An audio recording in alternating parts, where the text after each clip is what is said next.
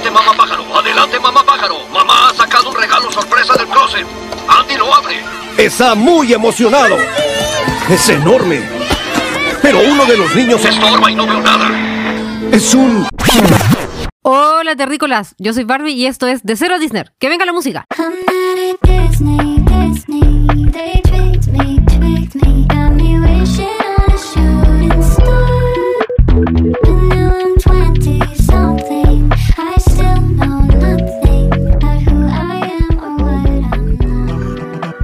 Hola a todos y a todas, hoy estamos en un nuevo capítulo de este hermoso programa radial, No. podcast, no sé, Virtual. algo así. Podcast. Algo- eh, no, no se están escuchando, ese es el punto.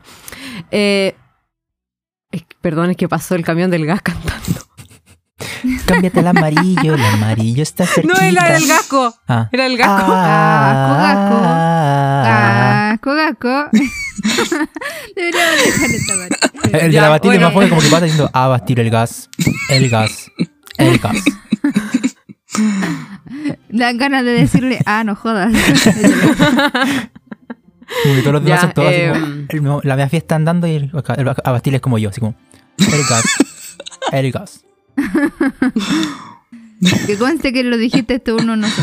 Sí, eh, bueno, dejando de lado el tema del gas, lo lamento, eh, les doy la bienvenida nuevamente a este nuevo capítulo del podcast. Hoy eh, estoy acompañada por mis juguetes favoritos.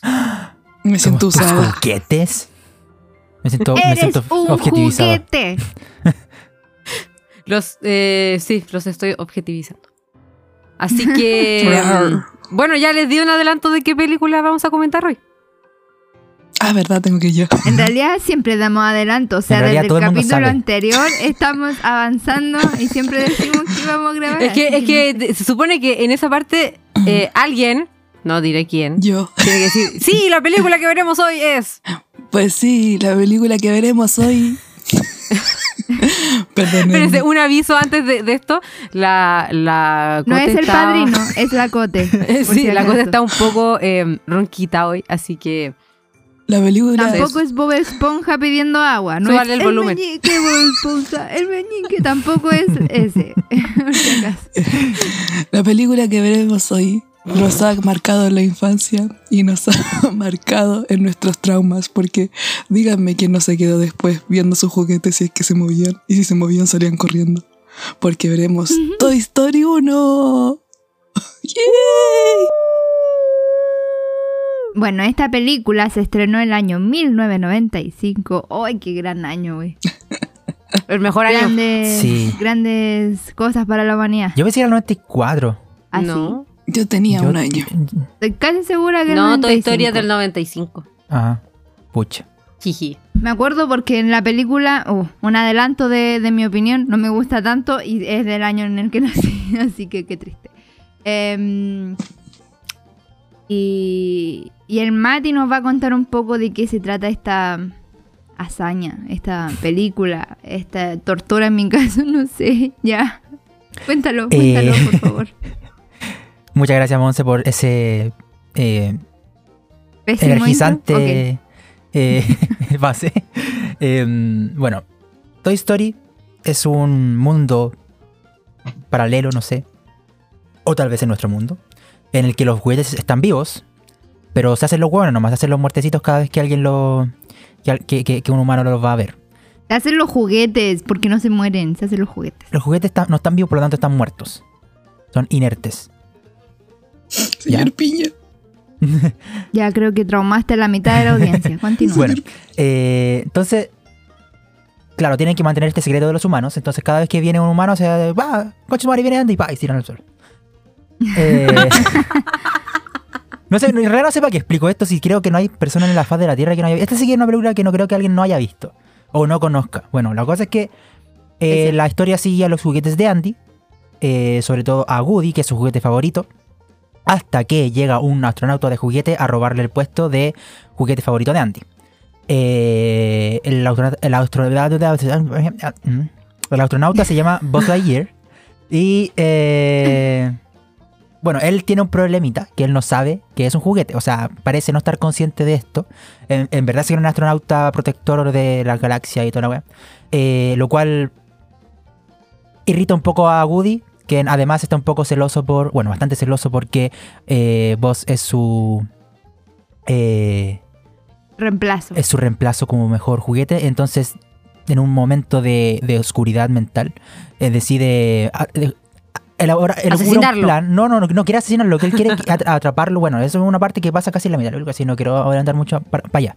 Pero eh, la historia trata de Woody tratando de recuperar su lugar como el juguete favorito de Andy y también de legitimarse como líder de los juguetes porque eh, sus actitudes eh, hacen que sus, los, los demás juguetes de Andy se amotinen contra él y ya no lo consideren un líder. Así que eso, eso se trata la película básicamente. No sé si estarán de acuerdo conmigo. No, está bien. Ya, está bien. Entonces, Sí. sigamos. Ahora viene la alerta de spoiler, que en realidad, ¿quién cresta no ha visto esta película? Spoiler, spoiler. Esta película se estrenó, sí, hace bastante años, 25 dulces, largos años. Em, pero eh, en realidad yo opino lo mismo del- que el Matías y como que no creo que exista una persona en la faz de la Tierra que no la haya visto. O al menos que no la Y si conozca. no la han visto, como que cachan de qué se trata.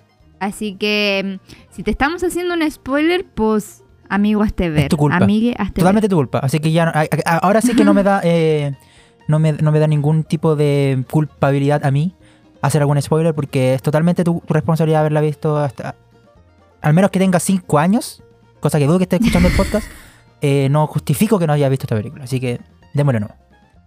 Y bueno, y si no la has visto, ponle pausa, eh, ve la película, vuelve. Y si no la has visto y quieres spoiler, pues sigue viéndola, etcétera, etcétera, bla, bla, bla. Música de primera sección.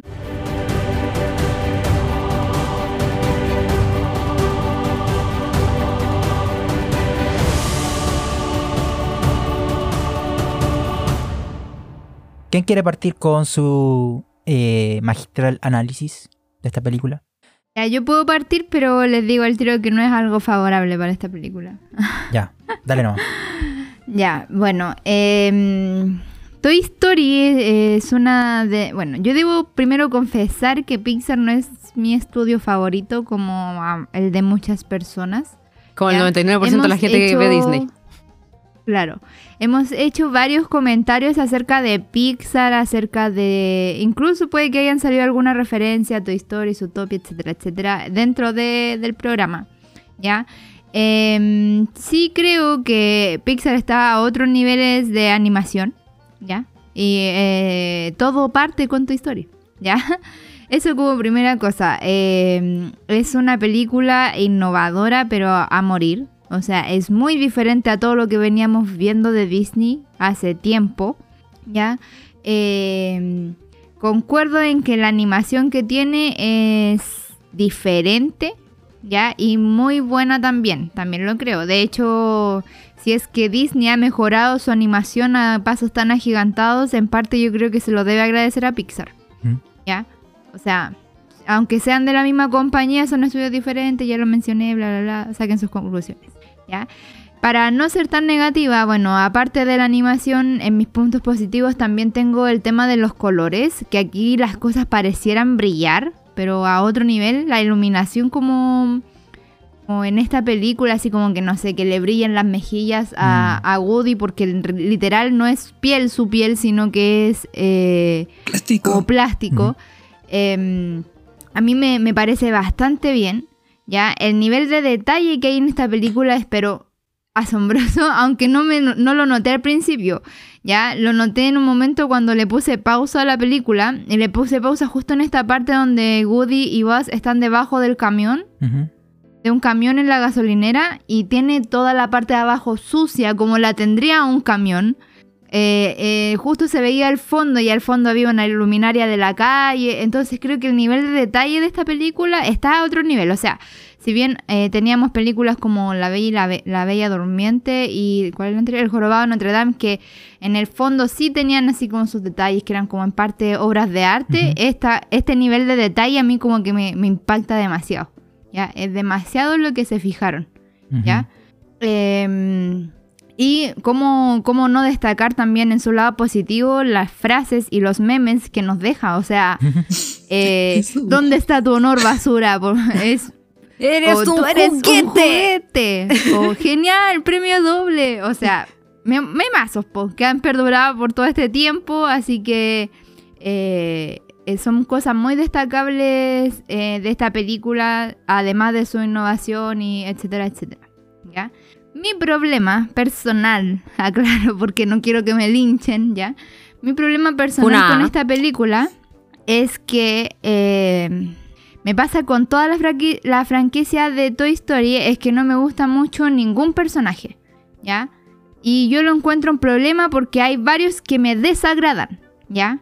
Entonces es un problema para mí porque eso hace que no disfrute tanto la película. No hay ningún personaje, o sea, no hay ningún personaje por el que yo diga, hoy voy a ver la película porque me gusta este personaje, que es lo que me pasa, no sé, con em, Cars, ¿ya?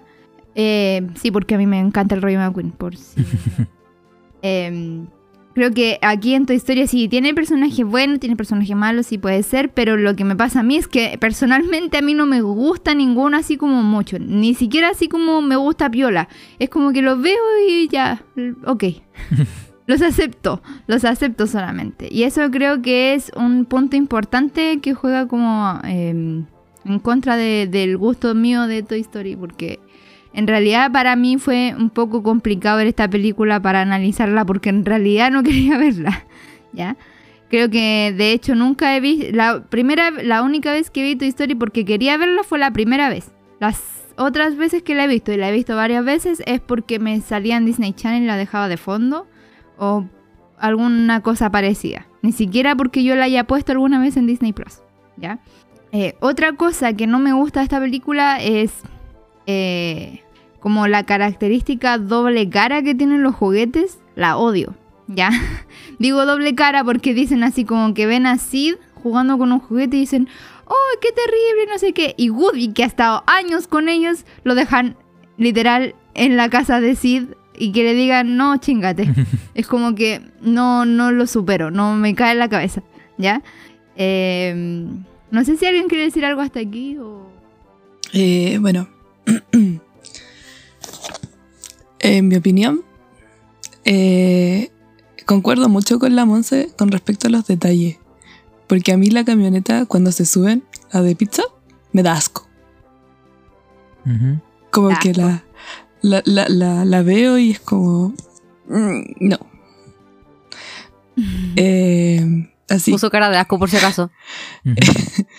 Pero con- concuerdo total, totalmente con la Monse en todo lo, respecto al detalle, menos en la parte donde nos dice que los juguetes eh, tienen, o sea, sí, los juguetes tienen doble cara realmente, pero sí la parte donde dice como a Woody como no, chingate, y yo esa parte como que la entiendo un poco por el contexto donde, bueno, Tengo muchos más ejemplos.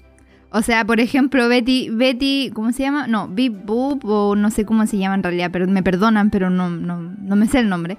Pero esta pastorcita, eh, que supuestamente es como pareja de Woody, o sea, coquetean desde el inicio, ¿ya?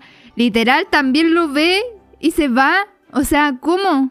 O sea, Mm. independiente de lo que haya hecho, ¿cachai? Es como, por último, eh, creo yo que es justo eh, un tribunal o, o una, un Darle el tipo beneficio de, la duda. Para sí de presunción de inocencia sobre todo porque Woody es una, un juguete que ha estado ahí por años ¿cachai? Y, y me parece así como insólito que solo lo dejen así como ah ya chingate y por ejemplo y me pasa y me da más repelús que al final de la de, de- como de la película esta mina lo agarra y lo agarra a beso ¿Cachai? Es como, weón, casi lo dejáis morir en la casa de Sid. Es como, no, me, no, no, no, no, ¿cachai? Pero eh, a lo único que le, que le- como que le concedo eso y que podría decir que es el personaje que más me gusta, entre comillas, porque no es que me guste, es Slinky. Que fue el único que dijo hasta el final así como, no, Woody, Woody, yo, yo te compro, yo, todo, Mm. ¿cachai? El único.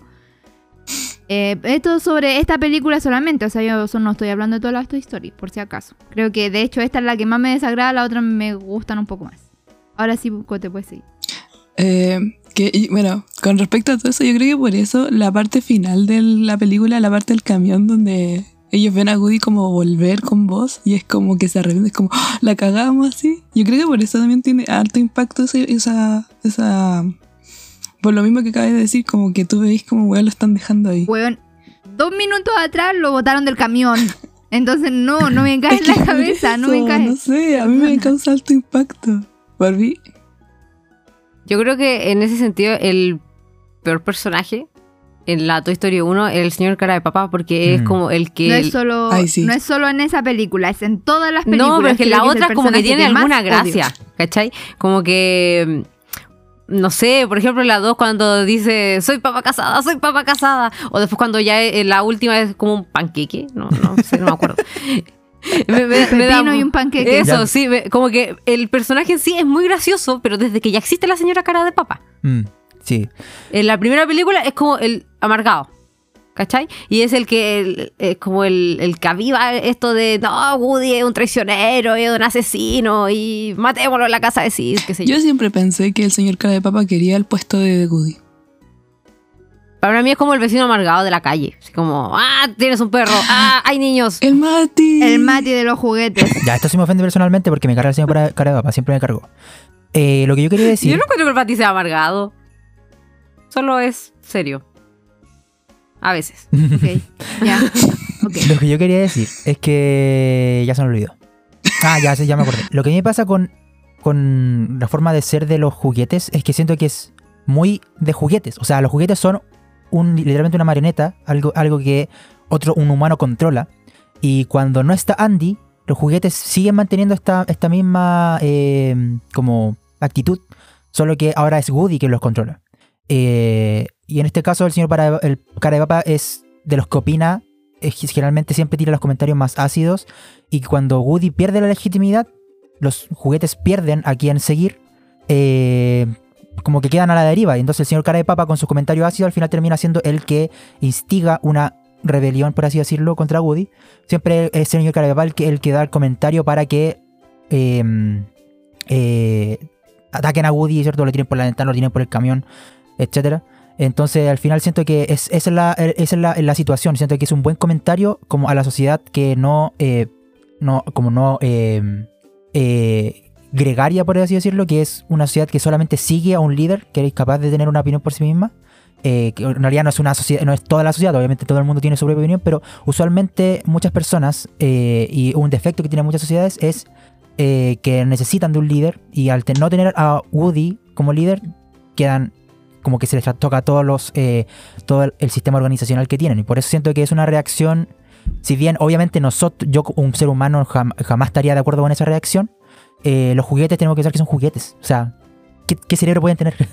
Eh, así que no me eh, siento que es una parte que yo concedo a la, película como un- una falta de sentido común que entiendo y que funciona dentro de la lógica de la película, menos de la 1. Eh, lo que sí me molesta es que no haya desarrollo, como que los personajes no siento que hayan cambiado al final de la película, solamente se dieron cuenta que están equivocados, pero no siento que ellos hayan aprendido a no juzgar, por ejemplo, a, a- las personas o a los otros juguetes solamente por una acción que cometieron, o no sé, siento que no hubo un desarrollo en ese sentido, solamente se dieron cuenta que habían cambiado y cambiaron de opinión. Como que eso es, eso es lo, que me, eh, eh, no me gusta de la película. Pero con respecto a ese punto, no lo considero tan grave. En lo personal, eh, estoy de acuerdo contigo con respecto a que ellos seguían a Woody como un pilar de, como de jefe. Y eso también explica también, o se me hace mucho sentido, por qué con vos no podía Woody hacer lo que hacían. Porque vos no se consideraba a sí mismo como un juguete, se, se consideraba una persona externa. Entonces, también podía considerarse que los juguetes, al ver que él tenía como más, ¿cómo se dice? ¿Autonomía? Au- eso mismo, eh, eh, eh, lo empezaban a seguir porque para ellos era como una, alguien más que no es capaz de ser controlado, se podría decir, Ujú. o como que pensaba por sí mismo. Eh, no estoy de acuerdo contigo, eso sí, con que no hubo desarrollo de personaje. Yo creo que sí, no con, no con todos. Ah, Pero ah, sí- Una cosa a aclarar. Eh, digo, los el- el- la como que los grupos de, de juguetes es un personaje. No considero que sean cada, como cada uno individual, porque siempre actúan en masa. Entonces lo considero como un grupo Y siento que ellos no tuvieron desarrollo. O- obviamente Woody sí tuvo desarrollo, obviamente Buzz sí tuvo desarrollo, pero el resto como que era como simplemente una masa que eran puros extras, como que no, no tuvieron mucha, mucho desarrollo individual. Ah, Eso, entonces, continúa. de pana banana. Ah, ya. Eh, Eso era todo. eh, no, no tengo más que decir. Es que te iba a refutar eso, pero me cagaste. ya. Ok. Ya, bueno, yo vengo a, a defender mi postura de que en realidad me parece súper doble cara porque eh, no creo que no tengan autonomía. Sí creo que tienen que seguir como alguien, me queda claro eso. Pero los juguetes también son autónomos, ¿cachai? Y lo que más me molesta de todo esto es que hay weas que conocen, como por ejemplo, quien Chucha le enseñó un juguete a leer. ¿Cachai? Es como weas de este mundo que se podrían aplicar al mundo de los juguetes y no aplican, pues, ¿cachai? Es como, sí, ¿quién les enseñó a leer? ¿Quién les enseñó sobre países que ellos dicen que soy de Taiwán o Play School o qué sé yo, su origen? Porque dicen su. Ya, pero eso yo pienso que ser más como. Hay, uno tiene que. ex- Existe algo que se llama eh, como suspensión de la incredulidad o algo así, no recuerdo cómo se traduce en español, pero uno, tiene, uno le concede ciertas cosas inverosímiles a la cuestión. Por ejemplo, ¿en qué momento pasan a estar vivos? Cuando le ponen la cabeza al juguete, ¿en qué momento de la fabricación del juguete pasan? Son cosas No, como sí, ya- estoy, estoy, estoy clara con eso. Sí, Eh, entiendo que el brillo de esta película no es que sea lógica, ¿cachai? El punto es que no me gusta que sean lógicos para algunas cosas y para otras no. ¿Cachai? Seamos lógicos en el sentido de que ya son juguetes, necesitan tener eh, un líder o ser manipulados o como quieran llamarlo. Eh, pero no seamos lógicos en el momento de cómo deben resolver los conflictos. ¿Y sabéis qué es lo que me pasa? Que me... mm, eh, ¿Cómo se llama? Eh, se- como que ese argumento, según yo, se refuta con las otras Toy Story. Donde vos sí es autónomo, ¿cachai? Donde eh, hay otros tipos de, de- de líderes, ¿cachai? Donde, no sé, por ejemplo, también encuentro que se refrita cuando los otros juguetes se dan cuenta que están mal. Y por ejemplo, en el caso de Boo Beep o Betty, no sé, no me acuerdo cómo se Betty. llama la, la pastorcita. En español es Betty. Eh, él le dice así como que lo aconseja de como que está celoso, ¿cachai? qué sé yo, porque eso me hace, eh, me, me hace pensar de que ella estaba consciente de la situación, entre comillas, psicológica de Goody, y aún así lo deja a su suerte eh, eh, en, con, con- en, el, como en la casa de Sid, ¿cachai? Como que no me cae en la cabeza y no lo entiendo. ¿Cachai? Porque, e- insisto, eh, es como, claro, si fuera solo eso de que son juguetes y que no pueden como tomar esas decisiones, entonces, ¿por qué Woody puede? ¿Qué lo hace el líder? ¿Que es el favorito? Es que no estoy diciendo que sea. eh, que eh, A lo que voy es que Woody como personaje es un personaje líder, un personaje autónomo, mientras que los otros personajes pueden, pu- pueden ser juguetes o no pueden ser juguetes, da lo mismo que sean juguetes. Obviamente la alegoría está en que sean juguetes, pero me refiero a que ellos sí eh, tienen. eh, eh, como mantienen la actitud, la misma actitud que tienen cuando está Andy jugando con ellos. Cuando ya no está Andy. Cambio Woody sí es capaz de hacerlo. ¿Por qué? Como que, porque así lo decidieron los, persona- lo- los, los Porque se les o sea, el uno- orto. Y eso es lo que o sea, te claro, pero pero todo. ¿Por qué, por, qué- por qué Rayo McQueen es un es, es- es- es tan egocéntrico al inicio? Porque así lo crearon. Es, la construcción del personaje fue así. Es su personalidad. Sí, No, siento sí. que todo el mundo tiene personalidades distin- distintas. Y aquí lo que hicieron es pero... eh, elegir una personalidad fuerte para Woody y una personalidad débil para el resto. Y de hecho yo pienso que eh, la, la, la cuestión, la razón por la que la muñeca esta de porcelana de la, la pastora Betty. eh, es así, es- él, si te fijas, yo me- siempre me, me pareció muy eh, curioso que hablara tan bajito. Era como que hablara siempre así, muy calmada. Siento que ella tampoco tiene mucho carácter como para ser una autoridad. Sí es muy sabia, observa, pero tampoco toma el liderazgo, al menos no en esta parte, en esta película. Eh, mi, mi problema con esto es que, insisto, allá, dejemos las otras películas de lado. Yo no encuentro que tú tengas que ser o tener una personalidad fuerte o líder para decir que hay cosas que están mal. ¿Cachai? Sí. Entonces, eso es lo que me pasa con los juguetes, porque, insisto, eh, aplican la lógica para algunas cosas y para otras no. Y eso es lo que me molesta, porque me mo- y no es porque no lo encuentre así como apto para la película, porque, eh, insisto, yo entiendo el tema de que hay algunas cosas que no se pueden creer, o, o sea, que son imposibles. Literal, el hecho de que los juguetes tengan vida es como el eje central de la película y es como que, obvio, sí, es el brillo, ¿cachai? Pero mm, me molesta que, que, ¿cómo se llama? Que lo hagan parecer doble cara. Eso es lo que me molesta, que los directores, productores, etcétera, hagan que eso sea así. ¿Cachai? Eso es lo que me molesta. No estoy culpando a los juguetes, estoy culpando a los productores que le dieron esa característica doble cara. Se sentía También. como. Igual eh, me parece importante como destacar que después de que Woody y vos se, como que se amigaran eh, en como en el país anti, por decirlo de alguna manera, el segundo al mando siempre es vos. Ujú. Cuando Woody tiene que hacer algo, siempre lo deja a cargo a él. Y vos es el que toma eh, como, como El liderazgo. el liderazgo, gracias, cuando falta Woody. Pero eso ya, ya se ve en las siguientes películas, o sí.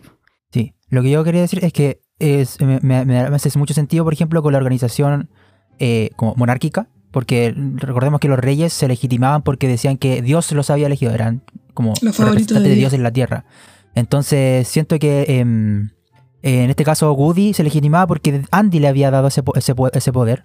Y cuando deja de ser favorito de Andy, como decía la Cote, eh, deja de, eh, eh, de- de- como pierde esa legitimidad y los juguetes ahora tienen a dos figuras. Una, una que es eh, como Woody, que está, está mostrando una serie de defectos que hacen perder su- más aún su legitimidad ante los juguetes. Y por el otro lado, Vos, que eh, es una figura nueva, es una figura que oh, tiene eh, eh, como aporta cosas nuevas, es como un cambio de gobierno que, eh, que yo pienso que aquí la metáfora es precisamente esa, que los juguetes son parte como del vulgo, del pueblo, eh, donde hay voces cuerdas, pero no son voces potentes que son capaces de sobreponerse ante la voz eh, como cizañera del señor Carepapa, que podría representar como el, el como el, el revoltoso, pero que no, no tiene, no tiene ideas, no tiene como solamente habla fuerte, no tiene como justificación en, el hablar, mientras que los que sí tienen como una eh, como sensatez no pueden hablar porque no tienen esta personalidad de líder, no tienen esta personalidad de imponerse. Yo pienso que eh, a- a diferencia de la Monse que le molesta, a mí me gusta eso porque siento que es bastante realista, como en cómo funcionan. Si uno, por ejemplo, ve cómo, cómo funciona la organización de la política universitaria, por ejemplo, es idénticamente eso, como que eh, los que menos tienen ideas son los que más gritan y los que más apoyan finalmente. Eh, la, eh, la gente que no tiene tal vez tanta... Y la gente que tiene más ideas buenas no tiene cómo decirlas, no tiene cómo exponerlas, porque no tiene una voz tan fuerte. Así que siento que eso es bueno en ese sentido. Eh, no me parece un, un, un- un aspecto negativo de la película. Los aspectos negativos de la película los voy a decir más adelante, pero en cuanto a historia, yo pienso que está bien hecho.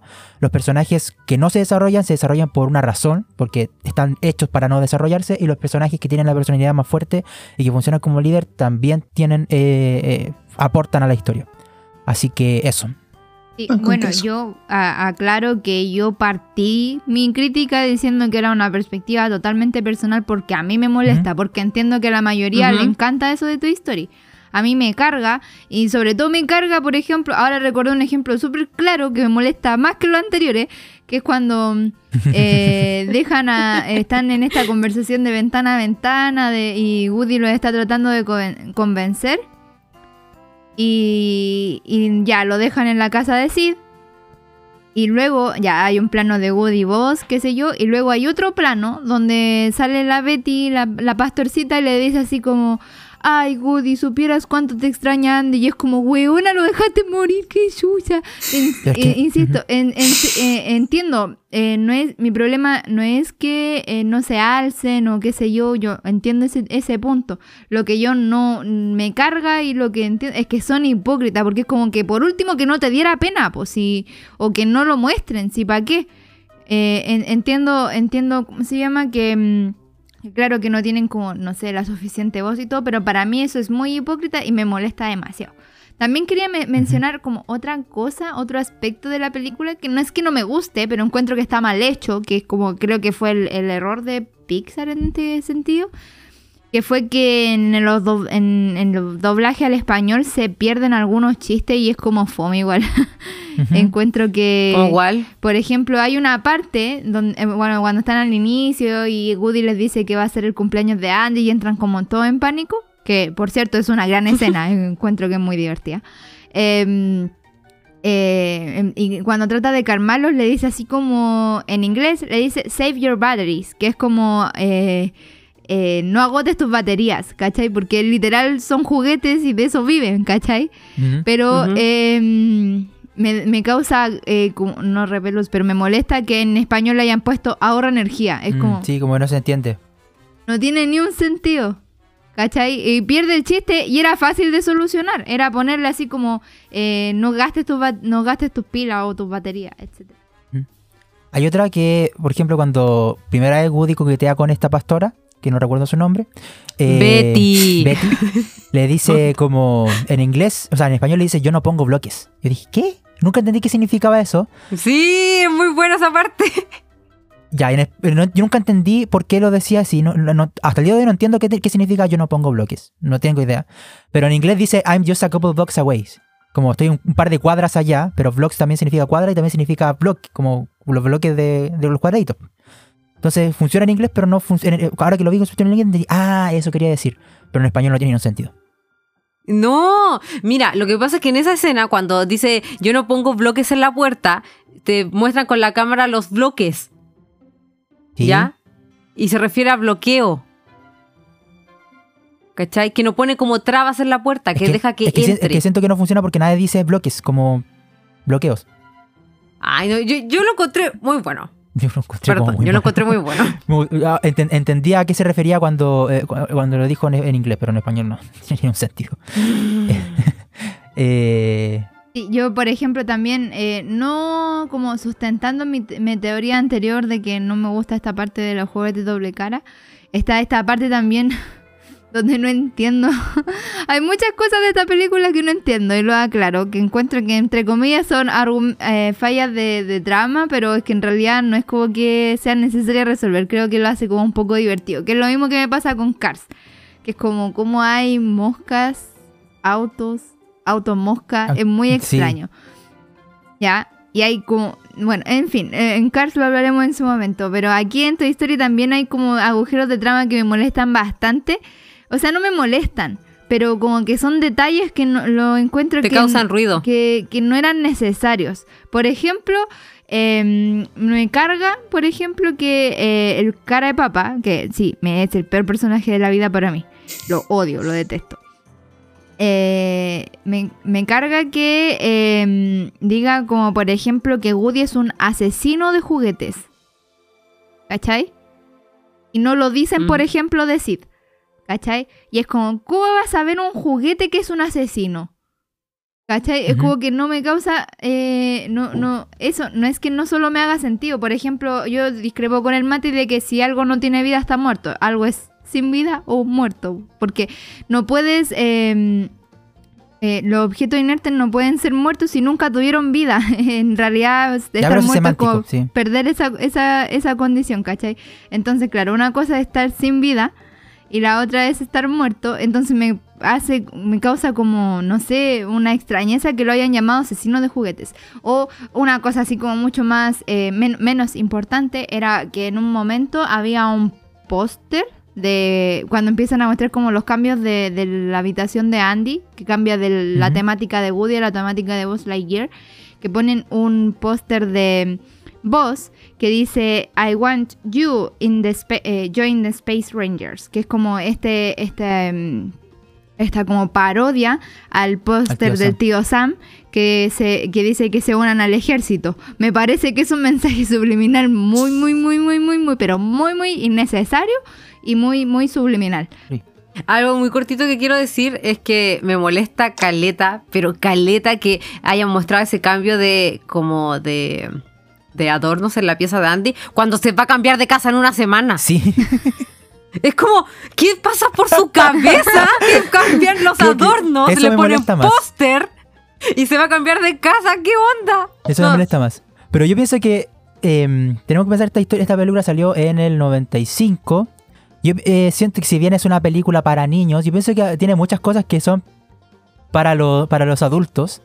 Eh, y los adultos de esa época vivieron su infancia, por así decirlo, eh, como en este, en este periodo de transición que en la cultura estadounidense eh, era como todos vaqueros, así como el, boom de, lo- de los em, de las películas de vaqueros. Y después una transición con la Guerra Fría, con la carrera espacial, como al boom de la ciencia ficción y las películas sobre el espacio. Entonces como que siento que el cambio de Woody a Buzz siente que es como un correlato a esto. Como, como fueron dejando de lado las películas de vaqueros y, y lo de mm, y lo de la carrera espacial, bueno, el cambio de, de vaqueros a ciencia ficción que fue como la Sí. moda de ese tiempo. Eh, Eso lo tocan en la 2. Sí, sí, sí. Eh, entonces, eso, me gusta eso. Y, pero sí, ten- tenías toda la razón, no había, no había pensado en que se iban a cambiar de casa y cambiaron como, pintaron la casa una semana antes de, de, de cambiarse. Es ridículo. Yo quería... Espérate, una cosita muy chiquita que también me quiero quejar con respecto a lo del cambio de casa, que llevan un camión gigantesco y no llevan casi nada de cosas adentro. Porque yo me he cambiado de casa un montón de veces y uno se lleva un chingo de cosas. No, es imposible que se lleven tan pocas cosas con un camión tan grande. fallas de trama que yo me refería a que no, no tienen como tanta relevancia, pero bueno, ahí. Ujú. Eh, Ya, e- eso era todo. Puedes continuar. La verdad, yo también creo que es como una alegoría a esto. Y bueno, en algún. Creo que lo mencioné en algún capítulo pasado de Pixar, que no recuerdo en este momento, pero. Soul. O no de Pixar. No, no, no, si fue hace poco. Ah, Que mencionamos que el tema de que Pixar, eh, yo creo que es un estudio con películas para adultos, porque las temáticas que trata son mucho más profundas que. eh, eh, Walt Disney Animation. Ya, de hecho, Walt Disney Animation está hecho para terminar con finales felices. ¿Cachai? Pero no, Pixar, entre comillas, también, pero a costa de que, por ejemplo, intensamente con lidiar con las emociones, en Up con lidiar con el duelo. Entonces hay muchas cosas eh, como temática mucho más profunda y por eso creo que Pixar es como en su momento fue innovador, sí, pero a la vez es tan detallista porque es un adulto el que se fija más en estas cosas. No Sí, obstante, creo que eh, Cars y Toy Story eh, son dos franquicias y películas que están más dedicadas a, son más family friendly en ese sentido, ¿ya? Porque sí tienen como más, una, una- tienen temáticas complejas, pero que son más llamativas para el niño que para el adulto, en ese sentido. El resto de películas no, yo creo que en realidad están hechas para, hasta su utopia está hecha más para adultos, ¿ya? ¿Y bichos? Bicho, Bicho no es de Pixar, ¿o sí? Mm, Sí, es Sí, de, de Pixar. Pixar. Es la media crítica. Sí, y de hecho aparecen los de que- bichos en. Pensé que los de... Tuve un, un lapsus. Eh, Ok, es de Pixar. Eh, hay otra cosa que me molesta. Puta la wea. Es que solo como hater, pero en realidad no odio la película, solo que no me gusta, ¿ya? Tanto. Solo un poquito. No me gusta tanto, me gusta un poquito. Eh, hay otra cosa que me molesta que, insisto, yo entiendo muchas de las cosas que eh, pasan en esta película que son como in- increíbles o qué sé yo, de temática fantástica, pero si hay algo que no puedo pasar es como a Woody, eh, como Woody tiene pupilas humanas y me molesta.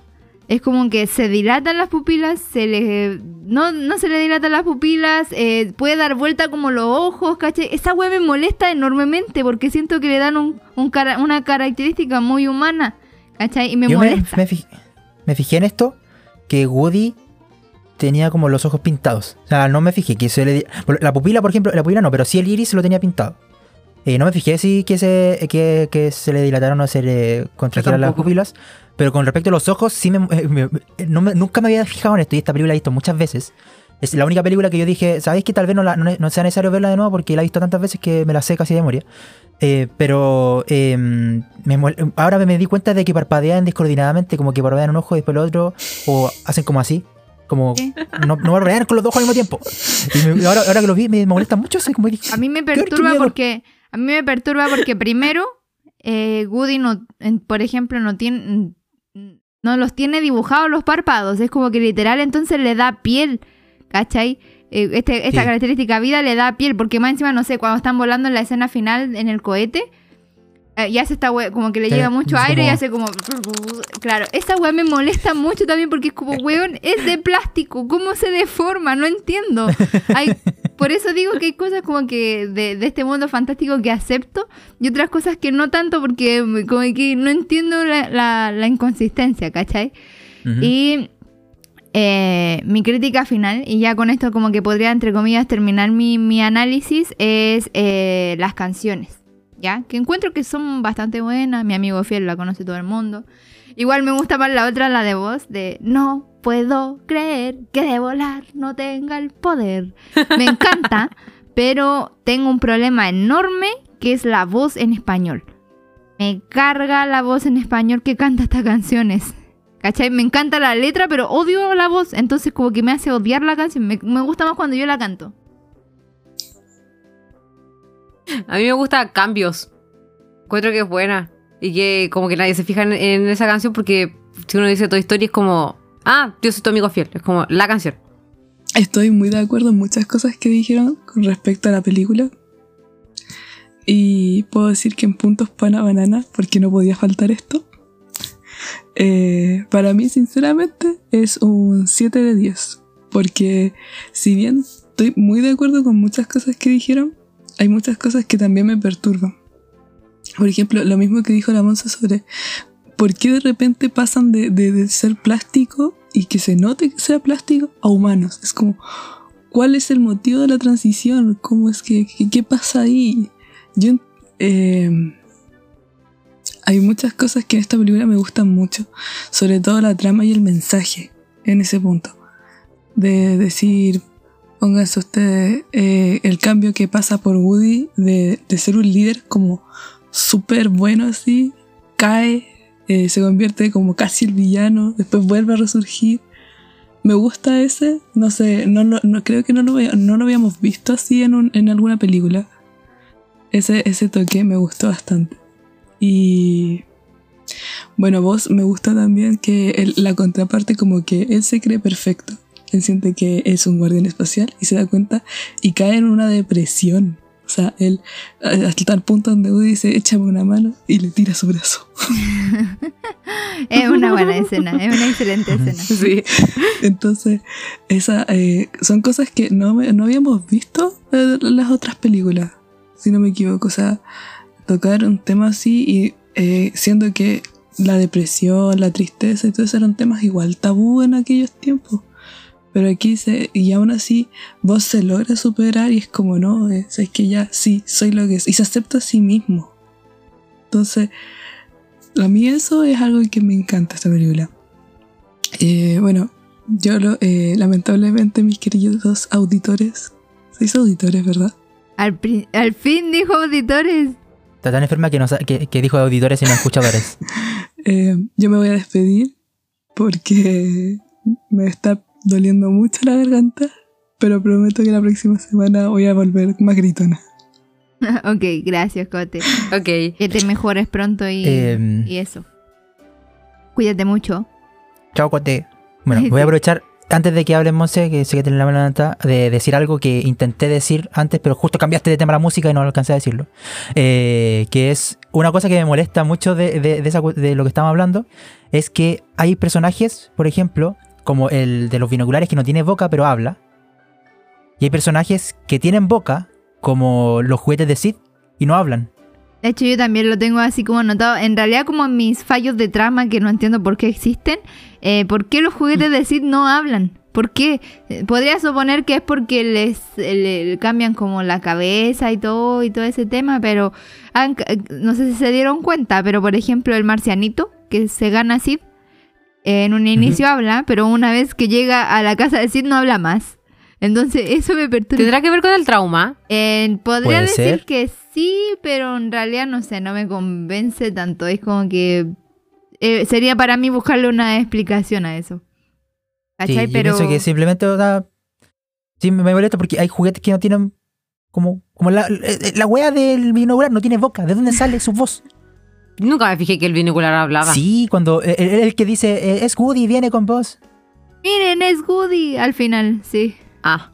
De hecho, Eh, no habla mucho hasta esa parte. Creo que no había él no había iniciado una conversación hasta ah, ese tiempo. Sí, es Sí, medio pero creo que tiene como dos o tres líneas y tiene una voz como robótica. Entonces yo pienso que a lo mejor te tendrá algún software de, de voz adentro, no sé. Eh. El que no habla, el, el autito. Mira, yo Sí, tenía, yo tenía ese juguete y tenía como cuerda, así que la voz me hacía sentido, pero igual no, no entiendo por qué tiene. Es como, necesitamos que hable porque necesitamos a alguien que les avise que, que viene Woody de vuelta. Eh, con respecto a lo que estabas hablando tú del ser plástico, como que quería destacar que Woody es como un juguete que no es completo de una manera.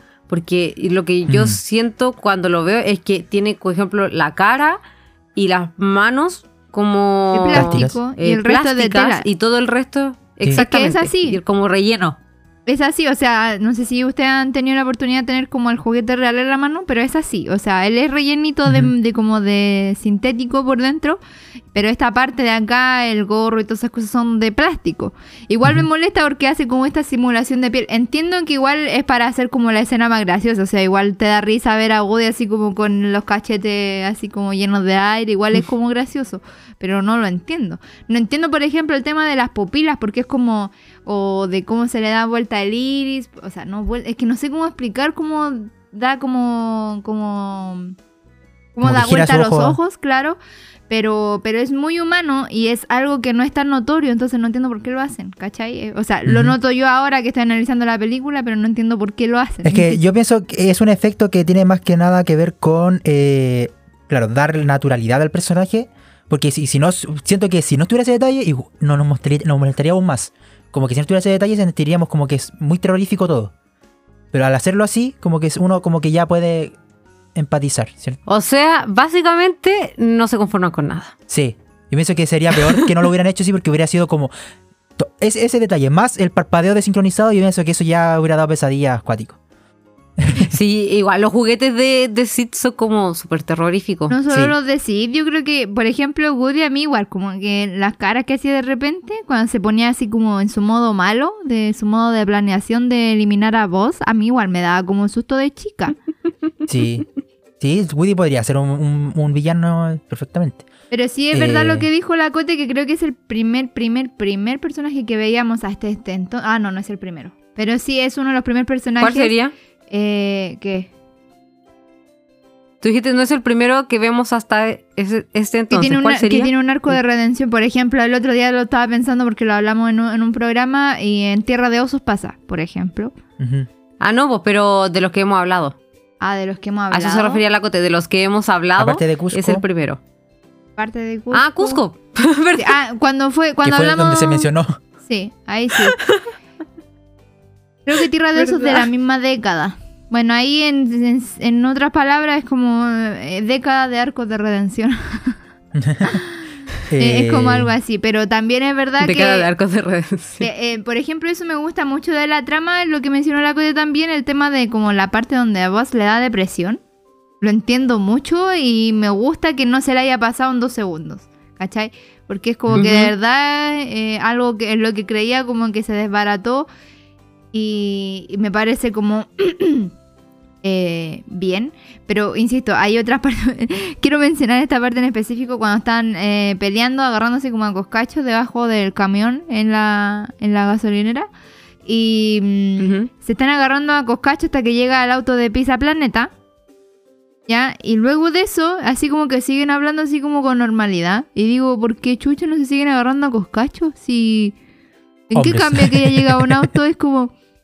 Así son los hombres.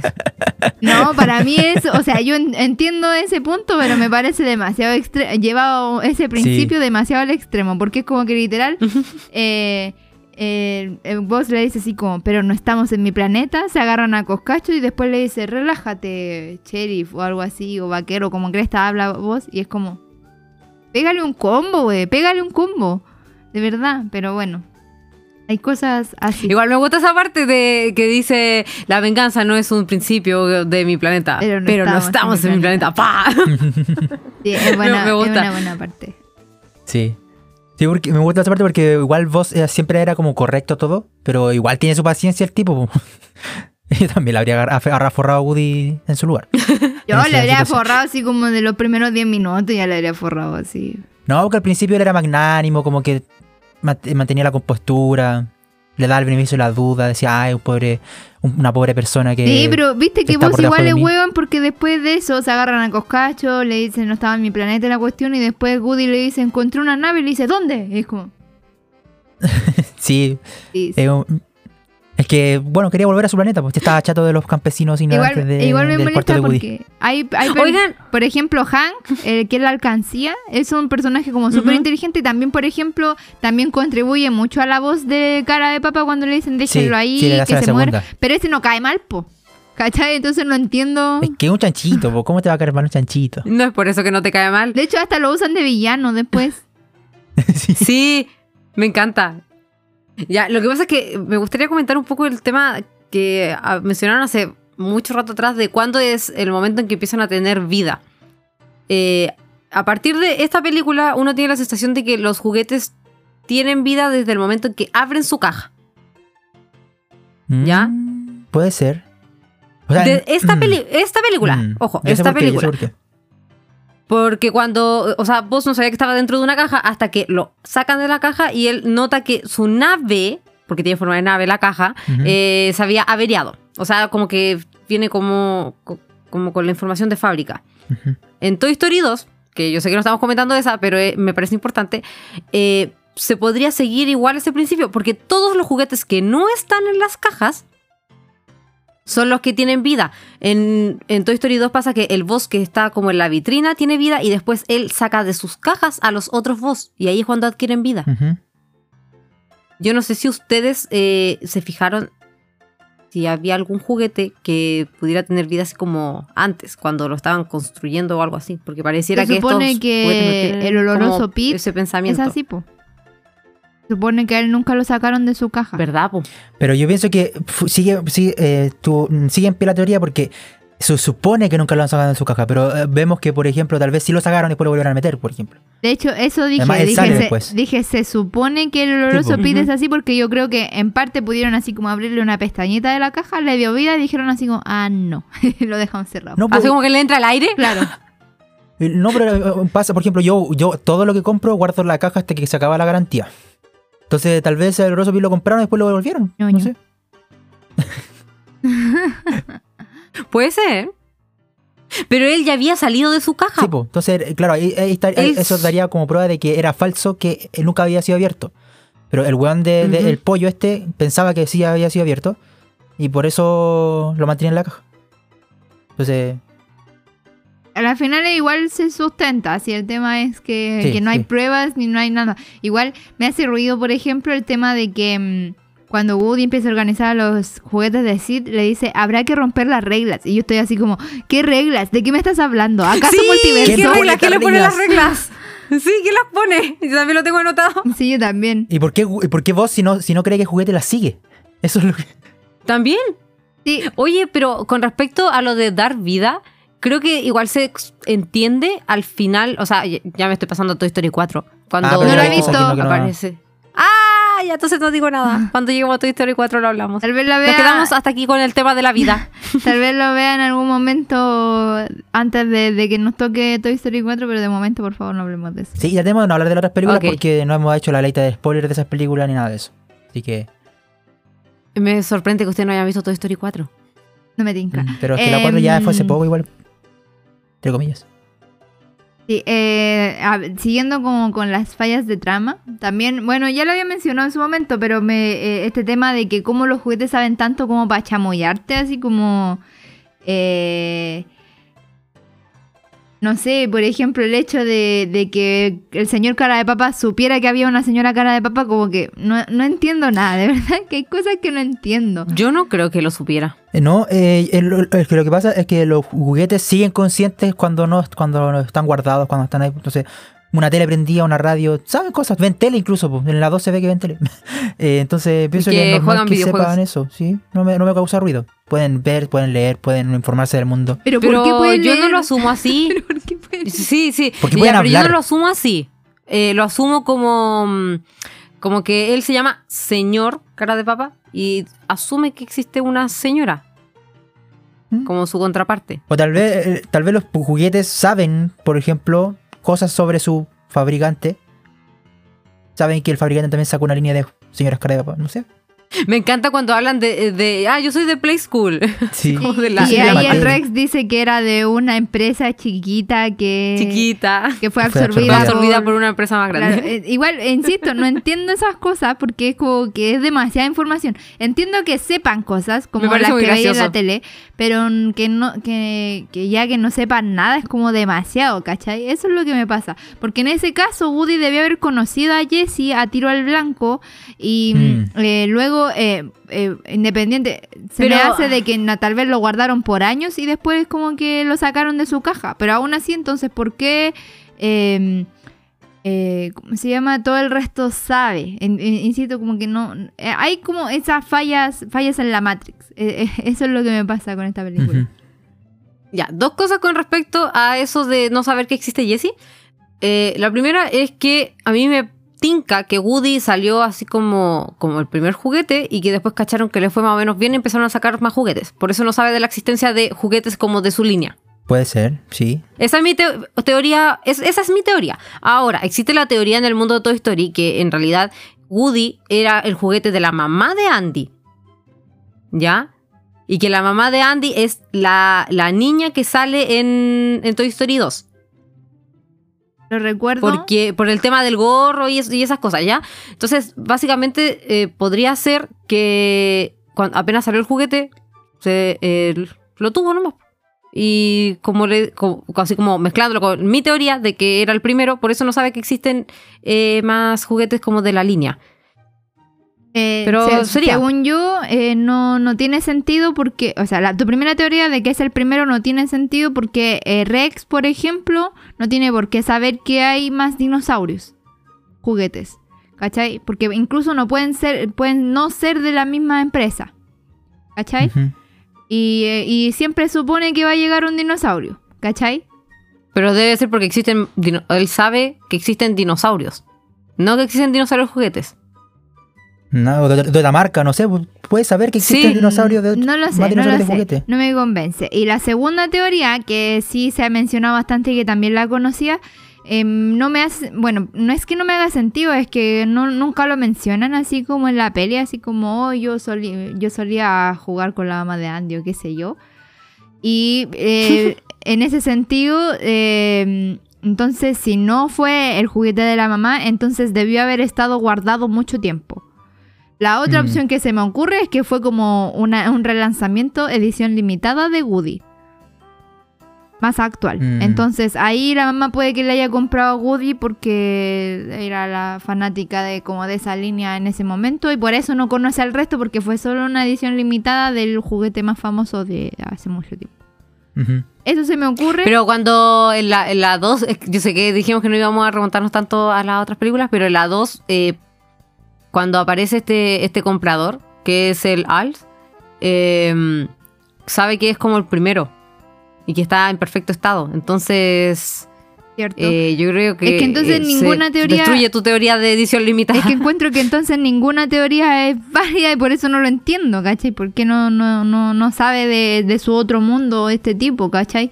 No creo que por ser el primero no vaya a saber del resto de la línea. ¿Cómo no sabía que Me era gusta tan tu famoso teoría. que tenía, que tenía objetos, ¿cachai?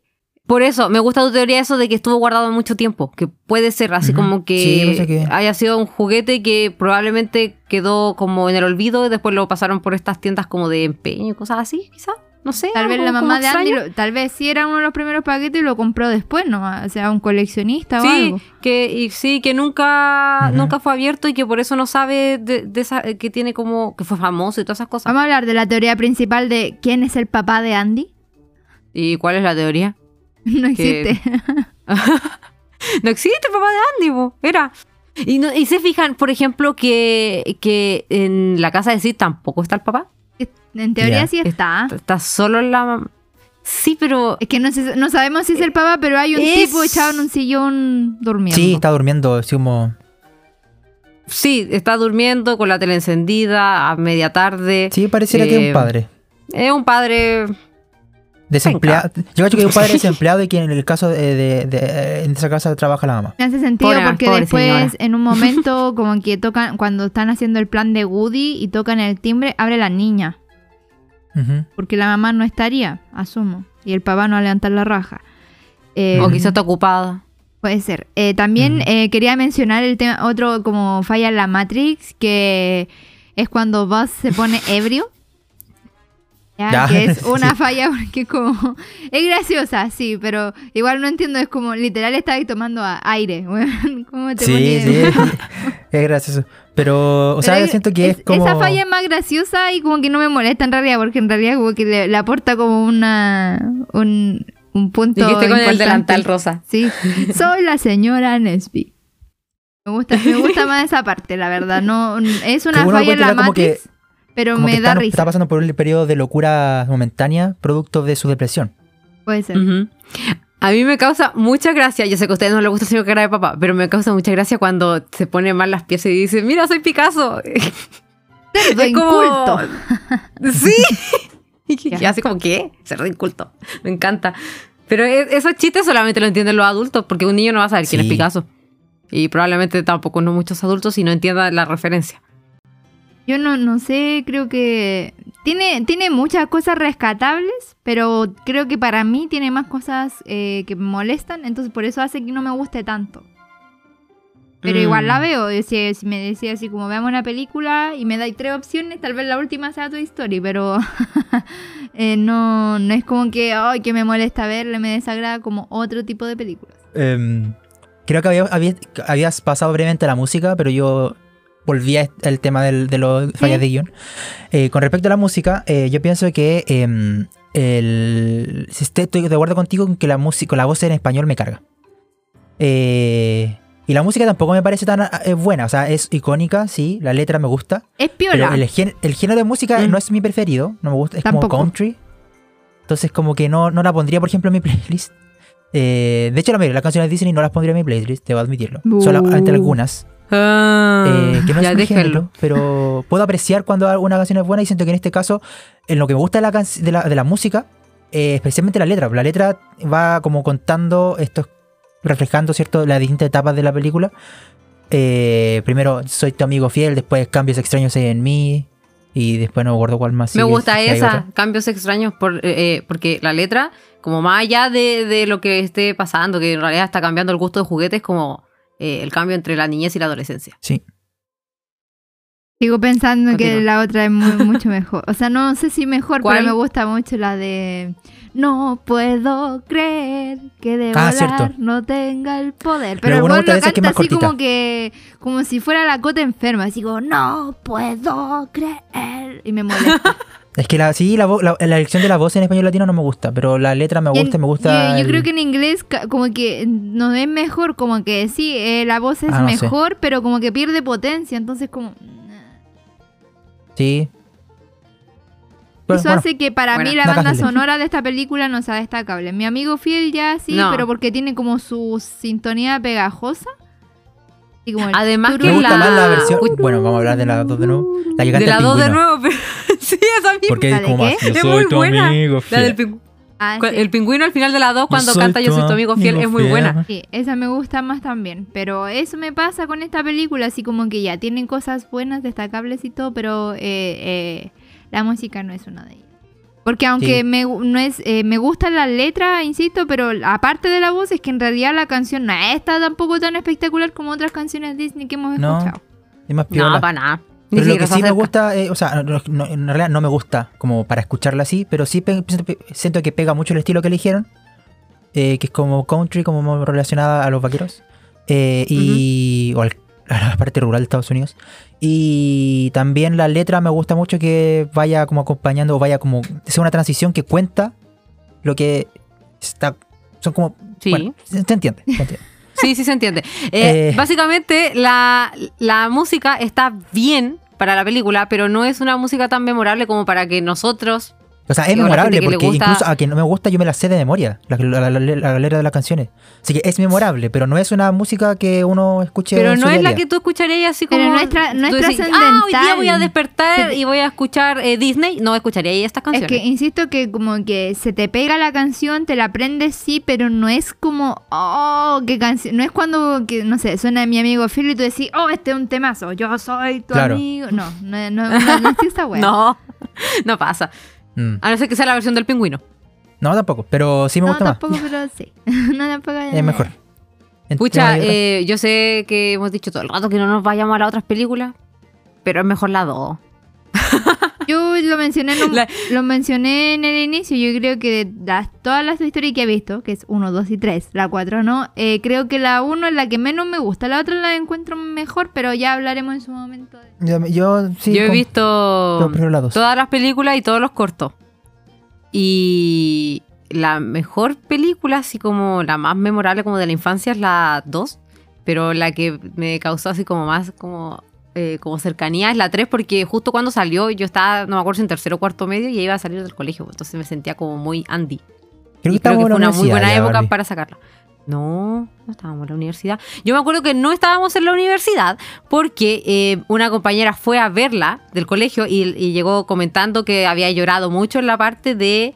Etcétera, etcétera, etcétera. Sí, hasta ahí nomás, hasta ahí voy a llegar. Hasta en la parte del basurero. Y yo iba como muy preparada para llorar en la parte del basurero y no lloré.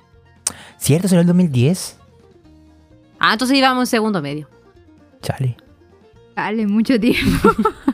Sí. Qué viejo me siento. Ya, pero, pero me sentía muy, muy anti en ese sentido. eh, que como el paso como de ser joven, adolescente y después Sí. pues, adulto. Algo así. Yo todavía tengo guardado mi juguete de infancia. Yo En el no. Yo no. Yo no, pero. No tengo entre techo. Pero es porque, claro, decidí regalarlos todos. Y los regalé todos. Todas mis muñecas Barbie las regalé porque no las iba a usar más. Me creo que me parece mucho mejor que alguien más juegue con ellas. Además tenía No, mí no. muchas Barbies. Tenía una Barbie embarazada. Tenía un bebé. tenía un bebé y Yo tenía también una, tenía muchas una panza magnética que se le pegaba a la guata. Fue muy chistoso.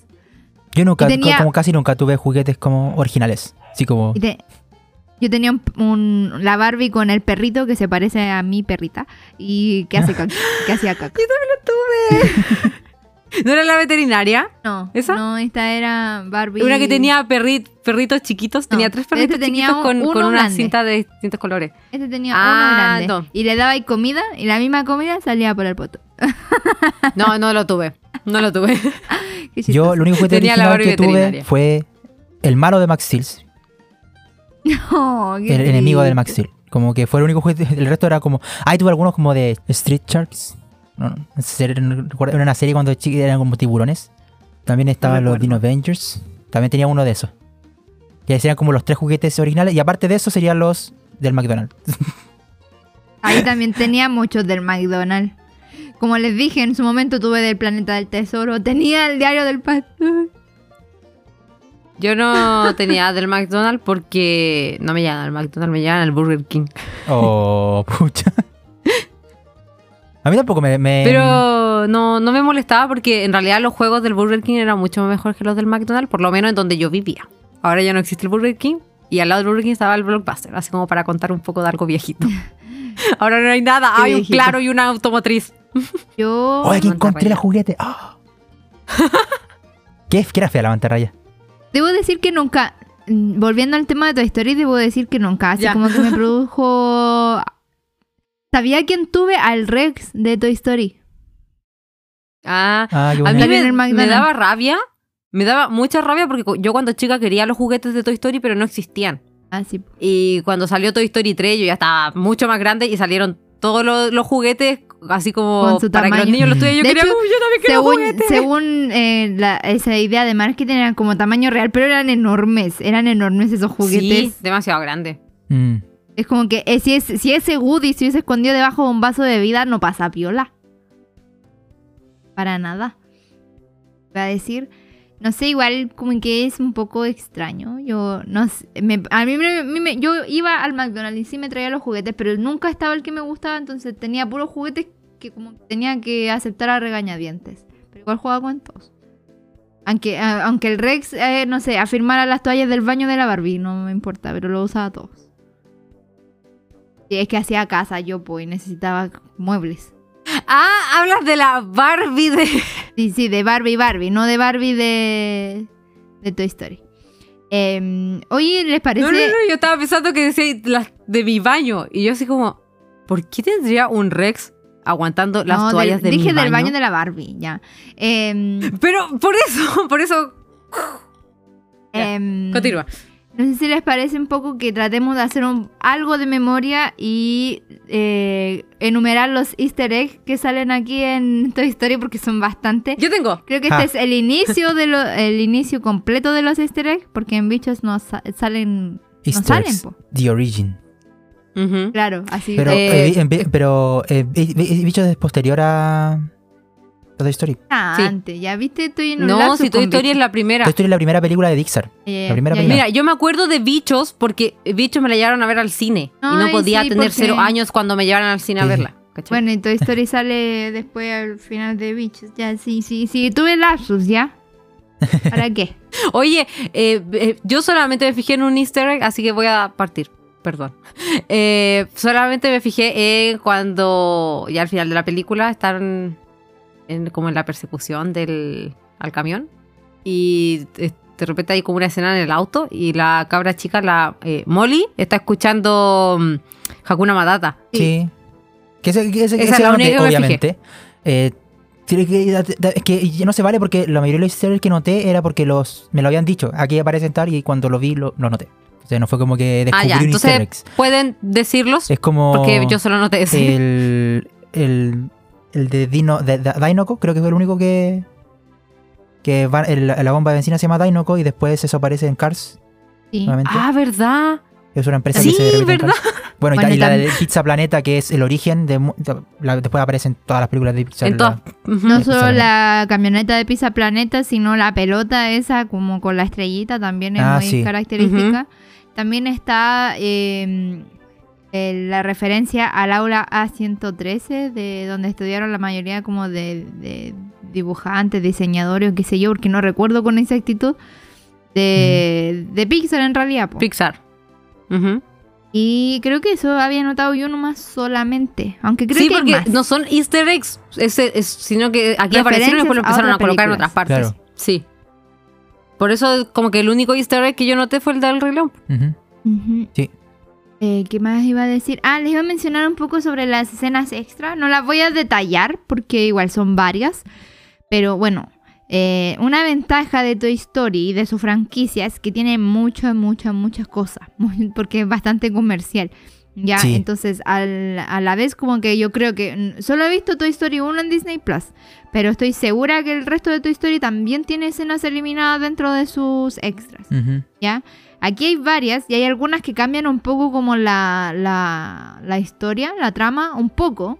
Por ejemplo, al inicio eh, había una escena, eh, bueno, pensaban iniciar una escena donde eh, Andy estaba peleando como con Woody, ¿ya? Estaban haciendo como este duelo así típico del oeste.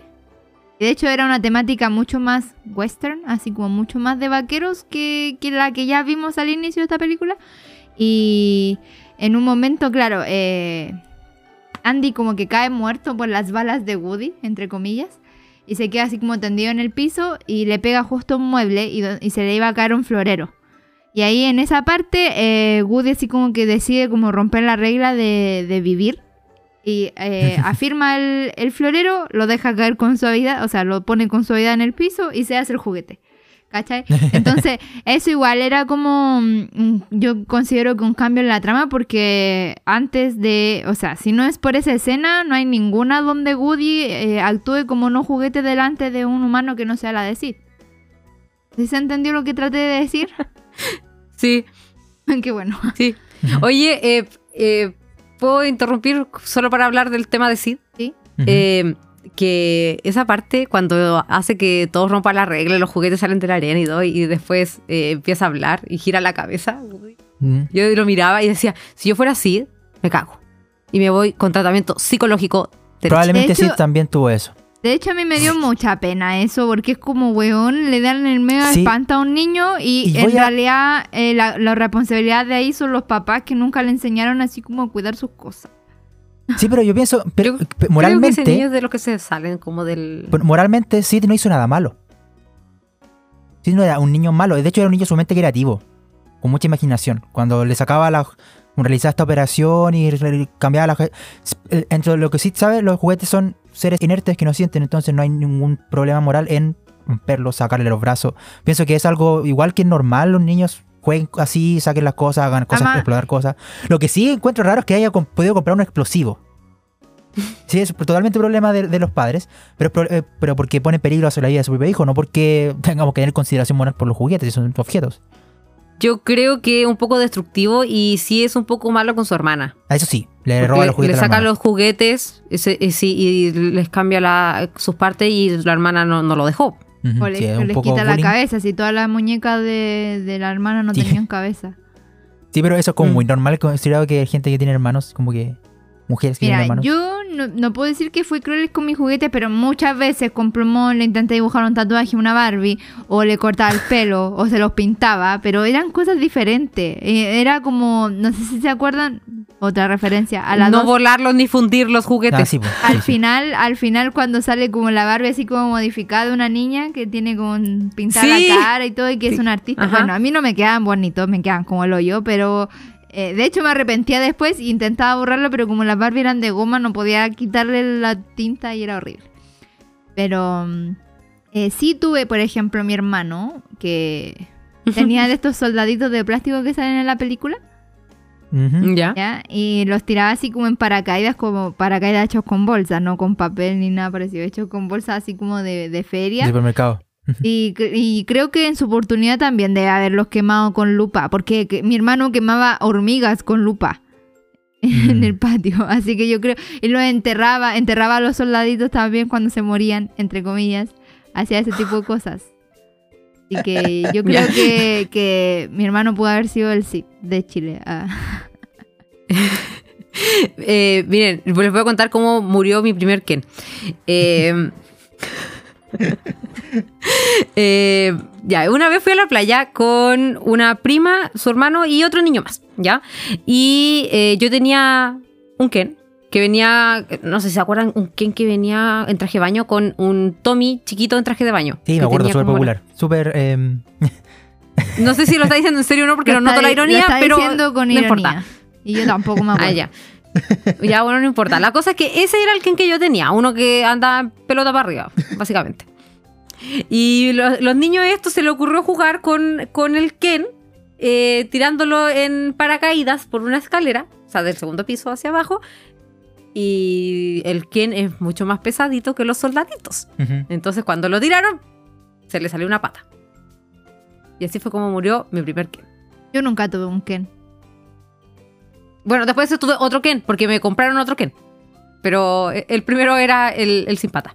Barbie, Barbies eran todas lesbianas, parece. Tampoco tenía ningún personaje hombre, así que eran todas lesbianas. Pero, oigan, hay que decir algo. El Max Steel era el amante de la Barbie. A mí a mí me gustaba más el Max Steel que el Ken en todo caso. A mí también. Pero igual no tuve ninguno de los dos, así que mi Barbie se daban besito entre los dos. ellas. Yo no tenía Max Steel porque era un juguete de niños y no de niñas. Tal vez tuve un Ken, heteronorma, la verdad me acuerdo haber, visto, haber besado a mis Barbies con un personaje hombre, pero tal vez era de alguien más. Creo que era de alguien más. Encima tenía... Mm. Ah, sí, mi hermana tenía uno rubio y era horrible. Ya, pero bueno, hablemos de otra cosa mejor. Em, Sí. sí, eh, no, no habíamos tocado el tema de Sid en este análisis. Yo creo que sí. Sid no era malo. Lo hicieron, lo pintaron muy malo en esta película y no era tan malo. Era un niño muy creativo y tenía Después recoge basura. tenía harto como, como conocimiento, o sea, para como imitar así como una plataforma de, de- De de- lanzamiento, sí. de lanzamiento, yo creo que era bastante creativo. Sí, también encuentro que los papás eran responsables cuando le dice así como, mamá, no encuentro los fósforos y... a mí si yo tuviese un hijo y me dice, mamá, no encuentro los fósforos, yo me preocupo.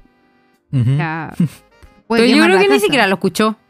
Mm. Puede ser, Sí, igual. puede ser, no lo sé. Padres bastante ausentes se demuestran en esa casa. Igual en esa película se nota que la mamá como que sí tenía cierto control sobre Sid porque cuando la, eh, la hermana chica va a acusarlo que le hizo algo a la muñeca, él le dice, no, es cierto, lo que te, diga no es cierto. No, y después, no sé si escucharon bien, pero la mamá le decía, ¿qué hiciste? ¿Qué? sí. Mm. Entonces, sí, no es que no, no yo no, no lo, no es, Yo creo que el papá le da el problema ahí. yo creo Sí. que sí, también, también. Toda la culpa papá. Toda la culpa. Eh, no sé si tienen algo más que agregar porque yo no tengo mucho más que decir. Aparte de que en realidad, para los haters que soné, en realidad me gusta bastante. Creo que tiene buenas escenas, pero no me gusta tanto como otras películas. De hecho, así como que me gusta poquito. Ok. Eh, Un poquito nomás. Eh, rectifico Oigan. lo que acabo de decir porque dije que me gusta bastante. No, en realidad me gusta un poquito. Ahora sí.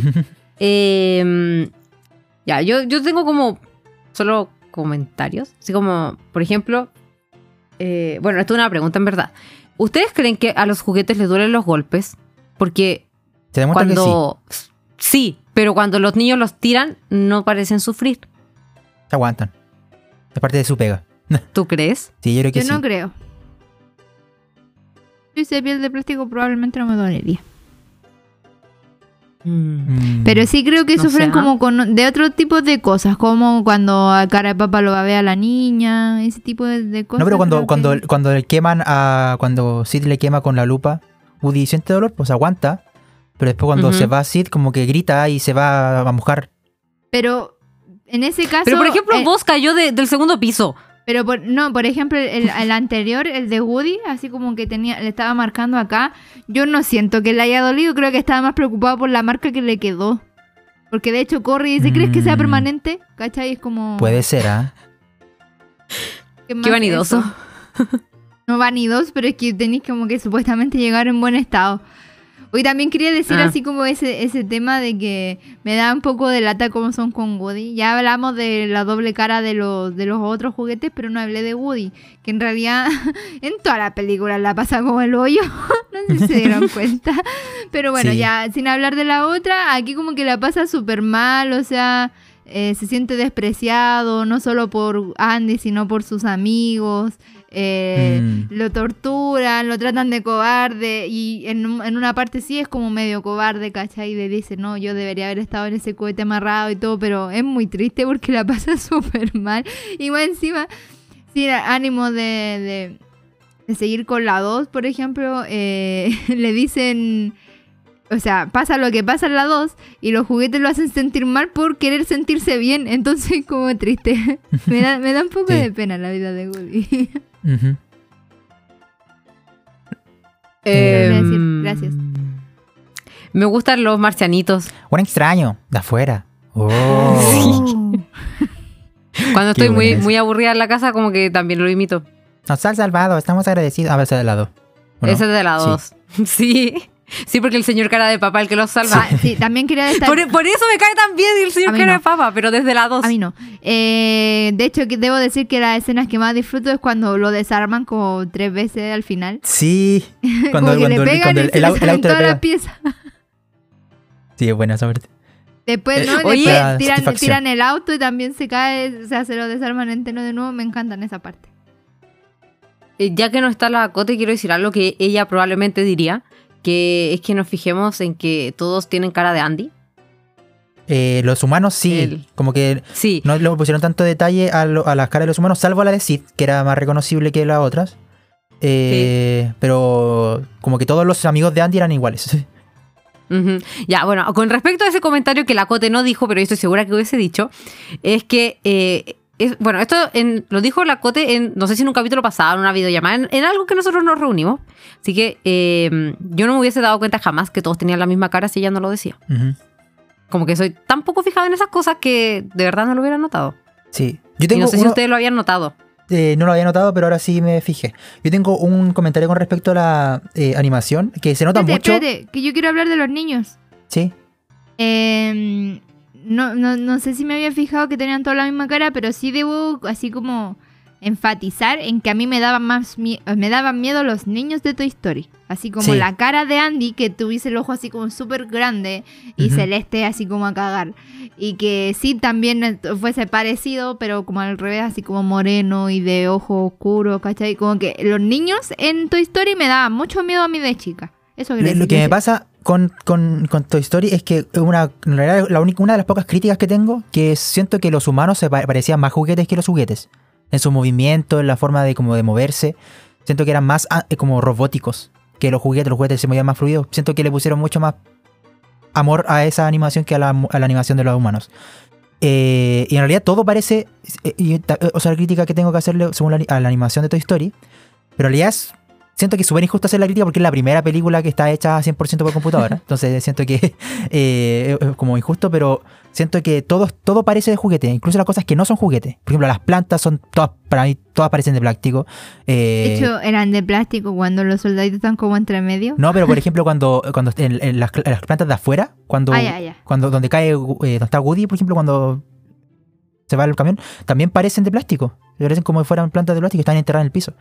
Entonces siento que Creo como que que esto no pasa le- igual por el tema del brillo. Eso que te decía yo, que todas Sí. las cosas como brillaban igual. Sí, Que puede ser por eso. y es, no sé si brillo, puede que sea la palabra brillo, que eh, ya la saturación, pero siento yo que esta película no tiene atmósfera, no tiene... Cuando uno cuando se anima, por ejemplo, hay siempre una capa como de neblina, en- independientemente de, de que sea eh, como el... Como donde esté el lugar siempre tiene que haber como una capa de neblina, algo que haga, por ejemplo, que la luz cuando brille también tenga como un halo alrededor, ¿cachai? O que, no sé, cuando, cuando hay una ventana abierta, ¿no han visto que como que se proyecta, uno puede ver Sí. el rayo de luz? Ya, esto no está presente en la película, como que la luz no tiene, no, no viaja, sino que se proyecta, está solamente en las superficies, pero no viaja a través del, del aire, porque no- es como si no hubiera una atmósfera, como si no hubiera oxígeno, no hubiera gas, no hubiera polvo flotando en el aire. Entonces eso como que me, me causó mucho eh, como contraste, porque viendo las últimas películas de Pixar, que tienen mucho detalle en eso, esta no era así, esta era como Que claro, mucho es que han mejorado bastante, pero sí, Sí. es, ver- es verdad lo que di- dices, que es como un poco injusto hacerle como esta crítica, Ujú. siendo que era la primera vez que hacían una película así. Y así, no solo de innovadora por la animación, sino así como de... Sí, tuvimos mundos fantásticos como el planeta del tesoro, pero oye, esta cuestión es como literalmente otro universo, porque es un universo donde... Un multiverso. ah, Un- donde los juguetes viven, ¿cachai? Y tienen reglas y todo eso. Entonces yo creo que sí, es un poco injusto, pero es verdad. De hecho, ahora que lo mencionaste, como que me hace sentido. Sabía que había algo extraño, pero Sí. no podía detectar qué. Eh, yo estuve mucho rato de la película tratando de, de- de identificar aquello. Y eso es algo que no me daba cuenta antes. Yo- debe ser porque antes la veía en VHS, en una tele con poto. Eh, entonces no me daba cuenta de esas cosas. El carnet. Y otra cosa que no me, daba- no me di cuenta y ahora sí me di cuenta es que no sé si era un problema de remasterización, que las texturas no eran muy... como que ya tenían menor resolución. Como por ejemplo hay una parte en que Woody aparece como que está en el piso de la casa de Andy. Y eh, el piso es muy... se ve pixelado. Pero ah, Woody no se ve pixelado. Entonces eso como que me choca harto, como que las texturas no... como que... como, como que hicieron un zoom a las formas, pero no a las texturas. Las texturas, o sea, las, las texturas le hicieron el zoom, como que las tiraron, pero se ven pixeladas en algún momento, como que no me... No, como que eso me hizo ruido, pero obviamente estamos hablando del 95, estamos hablando de, la primera película hecha 100% por computadora, porque antes solamente se utilizaba el CGI como efecto, ahora es todo 100% CGI, nada hecho a mano. Entonces siento que obviamente es injusto criticarlo por eso, pero es algo que me hizo ruido y también como que me hace valorar aún más como el progreso que ha tenido Pixar, porque a- las últimas películas uno, eh, si no fuera porque la forma de los personajes son eh, distintas, son caricaturescas, eh, uno podría pasar como que son una película live action incluso. Dale... En la mm, Toy Story 4, cuando sacaron los como los pósters por personaje, el tiro al blanco se le ve la pelucilla del Sí. del que como del pelaje Pero es algo, y es impresionante. es algo que O- o, por mejoraron ejemplo, con el tiempo. pelo de lana. Sí, Sí. Por, por eso eh, está bien Toy Story 1 De hecho, para su época por ejemplo, y qué bueno que fue creciendo. Lo mismo que dijo el Toy Mati. Story 2 porque eh, por ejemplo tiro al blanco yo no sabía que era de como de porcelana, de como de lanilla. Yo siempre pensé que era de Yo plástico plástico, yo también. y Sí. como que después eh, yo, bueno, hablando de- del material, me da mucha risa cómo corre Woody. ¿No se fijaron cómo corre Woody? Como que se le Como- mueven todas las Como que todo desarmado, así como. Me da mucha risa. Porque conozco gente que corre así. Eh, y. Y lo otro que me da, eh, que me dio risa con Woody cuando están abajo de la. del. como que están en, el- en la, en la bencinera. Y viene el camión. Como que vos se corre y Woody como que se hace muerto. ¿no? Como que- me da risa porque es como yo cua- cuando era chico andaba en bicicleta y venía un auto, como que venía el auto y yo, deja la bicicleta tirada. como eso, como me recuerda eso, como, no sé qué hacer, me, me quedo aquí. A mí me pasaba eso cuando se acercaba la pelota. Así en educación física se acercaba la pelota y en vez como de taparme la cara, de correr o algo, como que me quedaba mirando así. ¿eh? Ah, yo pensé que, pensé que era la situación en que estáis caminando por la calle y había un niño jugando con la pelota y la pelota te quedaba ahí en- enfrente tuyo y decía, tío, me tira la pelota. Y yo, conche tu madre, ¿qué hago? No, Porque no, no. la tomo Eso con la lo mano y hago quedo ahora cuando me dicen señora. Señora, me pasa la pelota y yo, me dijo señora. No lo hago. Yo no, no sé, no sé qué hacer con esa situación porque la tomo con la mano, la lanzo con la mano y quedo como un Perkin o la pateo y la mando a, quedo, a- como- a- y quedo como más Perkin. Peor todavía. Como doble Perkin. El panic de los lerdos para pelota ahí en esa situación. chistoso. Son graciosos. No, yo la pateo igual, aunque la salga la cresta y le digo disculpa. A mí me gusta tomar la pelota y tirarla. Mamá era la vecina que le caían la- las pelotas en el patio y nos las entregaba. Cada Siempre vez tenía que pelota mi Ah, como la de 31 minutos. Se Así me tal cual. cae a la casa de mi vecina. Pero mi mamá era peor porque era terrible pesada.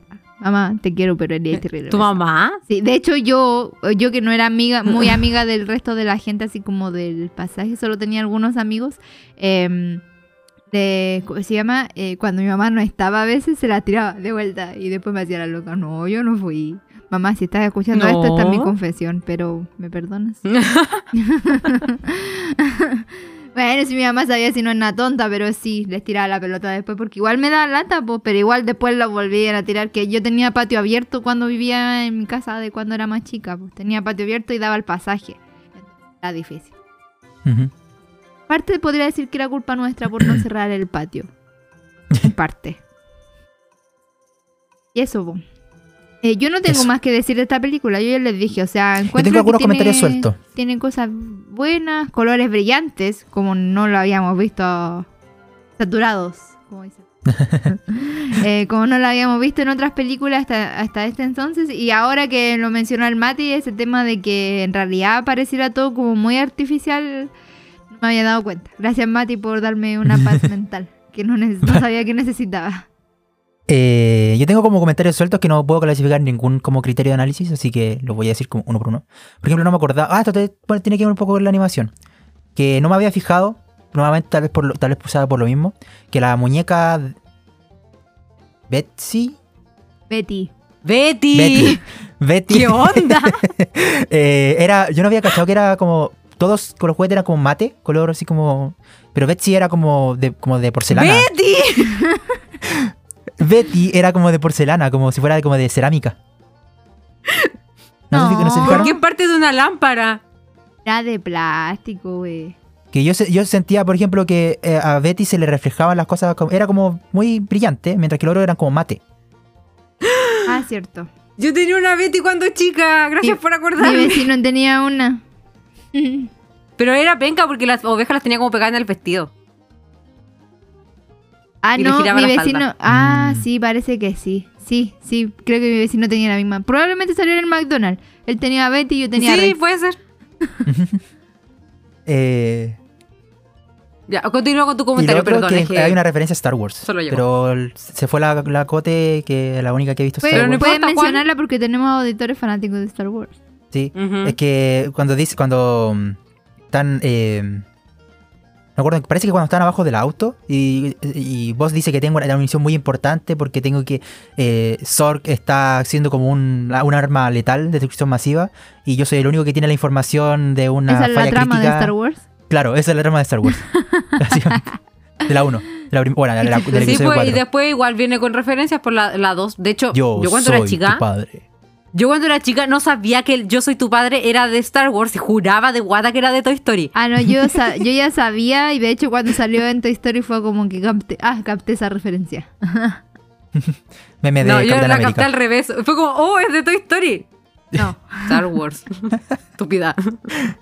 Ya, y tengo eh, dos preguntas que no tienen respuesta. Para la sección de preguntas sin respuesta. Primero, ¿qué chucha viene esa caja alargada? Hay que, Ah, uno, de, uno, uno de los juguetes dice, ah, esa, Ah, sí, esa caja sí. chiquitita, y después se da vuelta y hay una caja larga. Eh, opciones, pueden ser como un, em, Una espada láser. una cortina de estas que se enrollan, o un telón de, de proyector. Eh, Una. ¿Ya?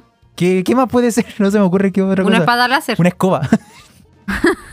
Una espada láser. no, pero las cajas Eh, largas son de este porte. Sí.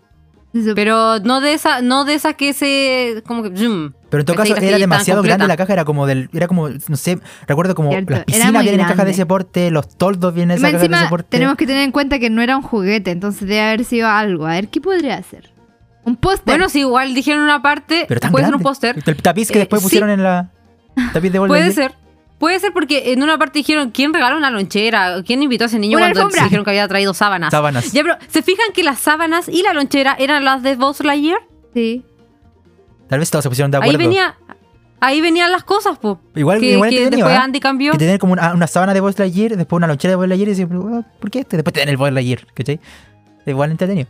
Pero no podían ponerse de acuerdo porque el regalo de Buzz Lightyear se lo daba la mamá y los otros eran los niños. Sí, pero No, yo creo- yo creo que era más regalos. Era, no, y que era, era más barato regalar una lonchera y un, eh, no sé qué era la otra cosa, las sábanas a regalar Las sábanas. eh, el el Buzz Buzz Lightyear. También tenemos que entender que, eso- está de moda, po. Entonces, la mamá Tipo, tal es vez fue que- a la juguetería. y dijo, ¿Cuál es el juguete de moda? Vos a Lightyear. Y le compraron pura guata por Lightyear. Ay, a- asuman igual que, no sé, es raro que los niños o los invitados a un cumpleaños lleven así como el juguete principal. Casi nadie hace eso. A no ser que sea No, un familiar o algo. No, yo pienso que Como el Puede haber sido padrino o una algo así. alfombra o no. puede ser también. Una Puede alfombra de ser. Buzz Lightyear. Pero algo que no fuera muy pesado porque lo estaba cargando Sí. un niño y no se Ah, Y notaba. la alfombra como yo la le llevo pesaba. así. No sé. ¿Qué, qué wea, po? ¿Qué había en esa caja? ¿Qué podría haber Eh. ahí? Puta, ahora me, Quizá había muchas cosas chiquitas. me generaste una duda que no tenía, weón. Ahora como que necesito saber qué No va a poder ahí. dormir en la noche. No, necesito hacer una Bueno. teoría, pues, eh, ¿cómo se llama? ¿Concreta o que sea sustentable? ¿De qué cresta había ahí? Una alfombra ya no puede ser. Puta. Una escoba de Buzz Lightyear. Es que no. Un chocolate. No. Chocolate Con el tolerón y Un eso. toblerón. Claro. Eh, Tío, me genera necesidades que no tengo ya. Ya, Bueno. ya, ¿y cu- y cuál es la, la otra La otra pregunta sin respuesta, que es un poco más eh, menos ridícula, y debe haber dicho al revés. Eh, ¿Por qué se- solo el señor cara de papa entiende el auto? Como que el auto habla, como que. Y el señor cara de papa lo traduce.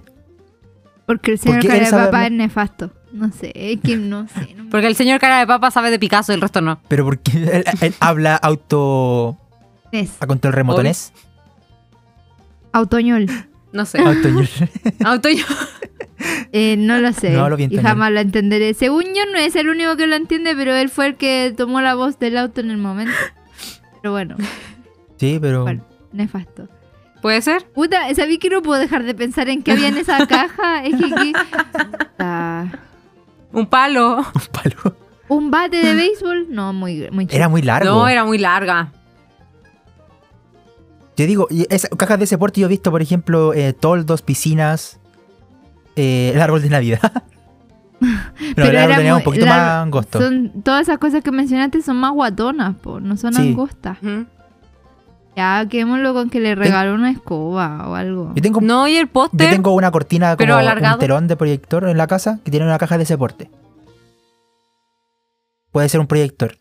No, estoy muy frustrada contigo, Mati. Es que en realidad me generaste una necesidad que no tenía ya. Eh, ¿Alguien más tiene algo que agregar? Si no, para que pasemos a la siguiente sección. Tal vez eran las sábanas. Y la el, el weón que le envolvió nomás era estúpido. ¿Cómo, No. ¿Cómo enrollo una sábana? Lo voy a enrollar así a lo largo, ¿no? Ya, yo, yo, yo sí, tengo dos cosas que decir. ¿Ya? Lo primero es que es primera vez que me fijo que la cama de. O sea, la, la cuna de Molly está en la, ca- en la pieza de Andy. ¿Ya? Nunca me había fijado y no entendía por qué se iban a cambiar de casa.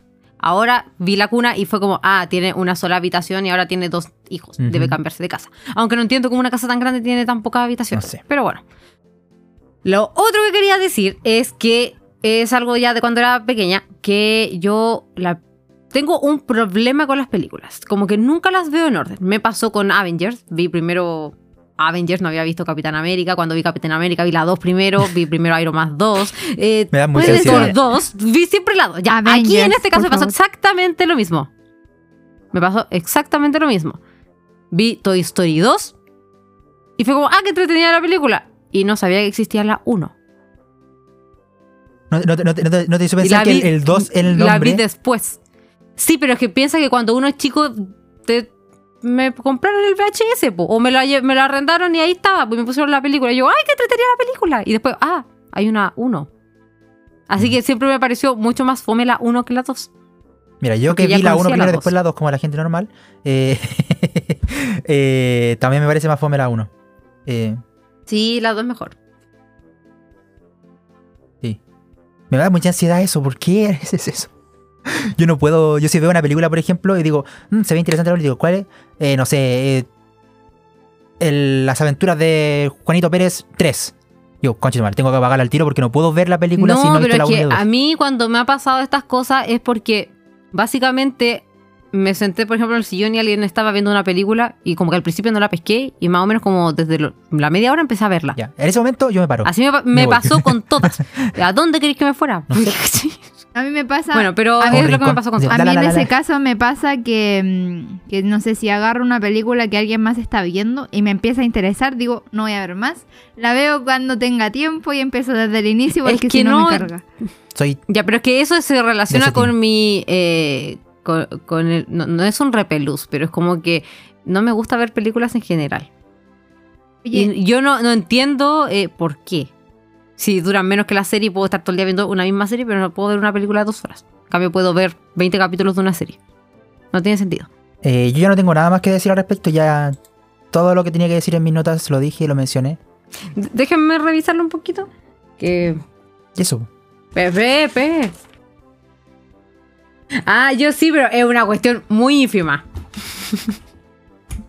ya, la, la cosa muy, muy chiquita, eh, que es como el único, el único eh, apunte que me falta decir, es que eh, la relación de Woody y de Buzz es como muy de.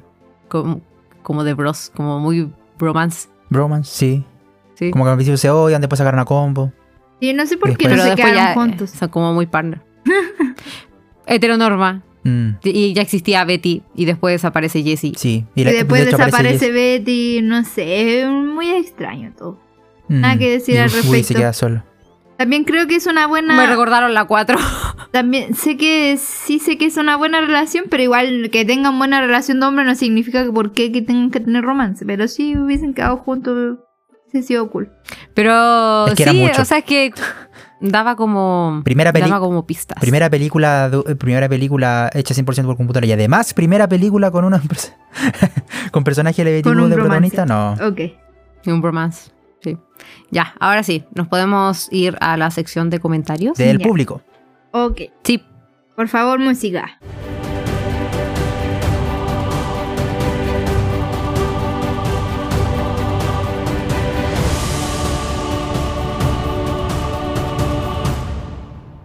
Ya, tenemos varios comentarios a pesar de que otra vez publiqué esto tarde. En mi defensa, yo no me acordé que ayer era viernes, weón, qué cresta. ¿Qué, qué sucede Yo con este tampoco sentía que era viernes. De hecho, yo, si es que no hubiésemos grabado, pensaba que era domingo. Sí, es Mm. horrible, horrible. Eh, bueno, antes de comenzar, quiero. eh, hace poco nos llegó un mensaje de Cata Lucero que nos mandó como una foto del castillo de Notre Dame, o sea, del castillo de Disneyland París, eh, con la decoración de Notre Dame que mencioné en el, en el capítulo pasado y es bastante bonita. Así que tal vez la publique ahí en el. En las ¿En historias. Y ahora sí nos vamos con los comentarios. No sé por qué, tal vez fue una premonición, pero la Cote participó en esta, en esta, ¿cómo se llama? En la encuesta y fue como, Cote, vos tenías la oportunidad de hablar en el programa, ¿por qué comentáis esto? pero bueno, eh, ya. Primera pregunta de Z Martínez, no, Z.martínez.m. ¿Por qué todos fueron a verla al cine y yo no? Yo tampoco Yo la no la Yo no fui a verla al cine. Así que Yo tenía un no año. la única. no eres la única. Yo, cero. Eh, No, oye, creo que. Así que no, no, no- podemos responder tu pregunta, sorry. yo no, No sé ninguna si- Toy Story. Yo no Creo sé si se estrenaron. eh, bueno, la de, la de ahora sí se estrenan en el mismo año, pero no sé si antes se estrenaban en el mismo tiempo acá en Latinoamérica. Mm, Parece que sí. O Quizás Ah. en el mismo año. Aún así, no, yo esta la, la vi. De hecho, creo que la vi por primera vez cuando ya tenía cable y eso fue bastante así como en mi, en mi adolescencia. O sea, fue unos 12 años después que vi Toy Story. Bueno, como yo ya comenté previamente, vi la 2 antes que la 1. Entonces, obviamente no vi la 1 en el cine. Yo la tenía en VHS y me acuerdo que sin querer, eh, intentando poner solo el VHS, grabé un programa de la tele encima y cagué el, ca- cagué el VHS. Excelente. Ah, sí. Buenos tiempos.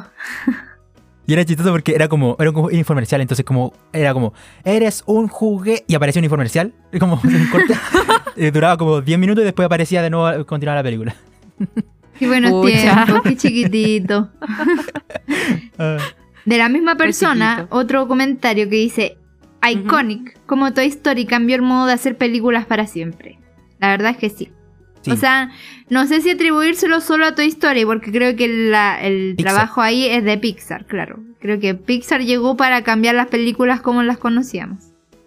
Pero, pero sí, todo partió, primera. todo partió con esta película que, curiosidad, esta película en un momento pensó llamarse... Eh, deme un segundo porque no me acuerdo cómo era. Los juguetes están vivos. You are a toy. O sea, tú eres un juguete. O sea, tú eres un Ah, juguete. qué Esa bueno, línea hubiese sido el título de la película. Mm, Increíble. Mira, me, me gusta cuando la película dice el nombre de la, de la película en- dentro de la película. Insert- Sí, inserte fragmento como, de. oh.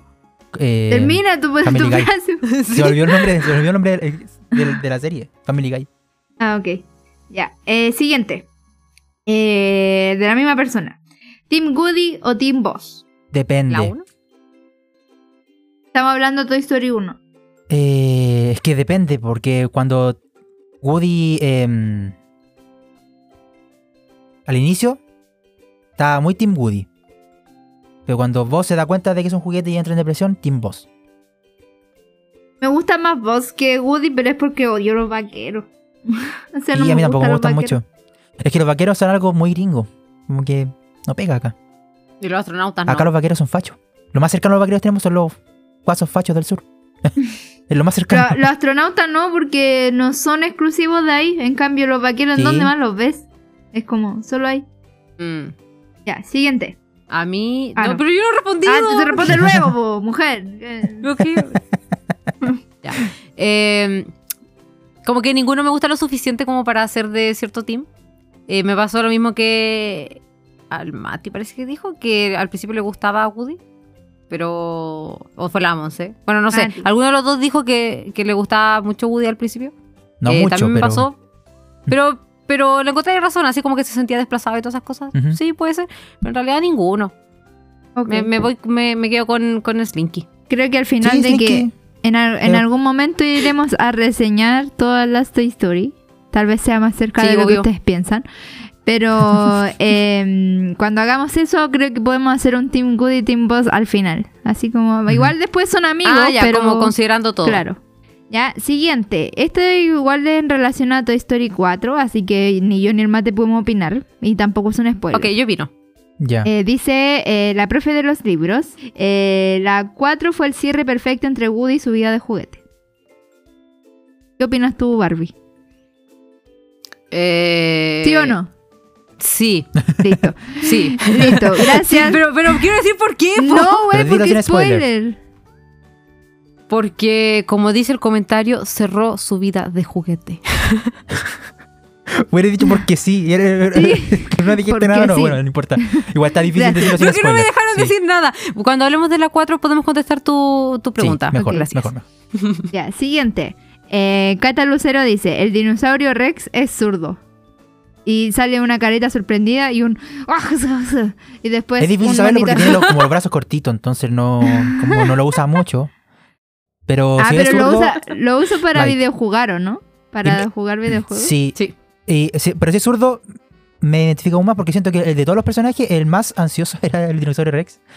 Eh, entonces, como que me identifico, me, me representó ahí. Sí, de hecho es gracioso cómo así como que se echa la culpa y tiene problemas así como entre comillas de autoestima. Creo que es muy tú eso en realidad. Que tú te, te bajas y solo una no te dice nada y tú así como mi complejo de culpa es el Mati.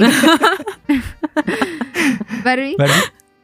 Pucha, es que hay una escena muy muy buena de, de Rex, pero ya de nuevo me voy a las dos, pero es que las dos es demasiado buena. Cuando dicen hay que usar la cabeza, Pero pero, no no, mi mi cabeza".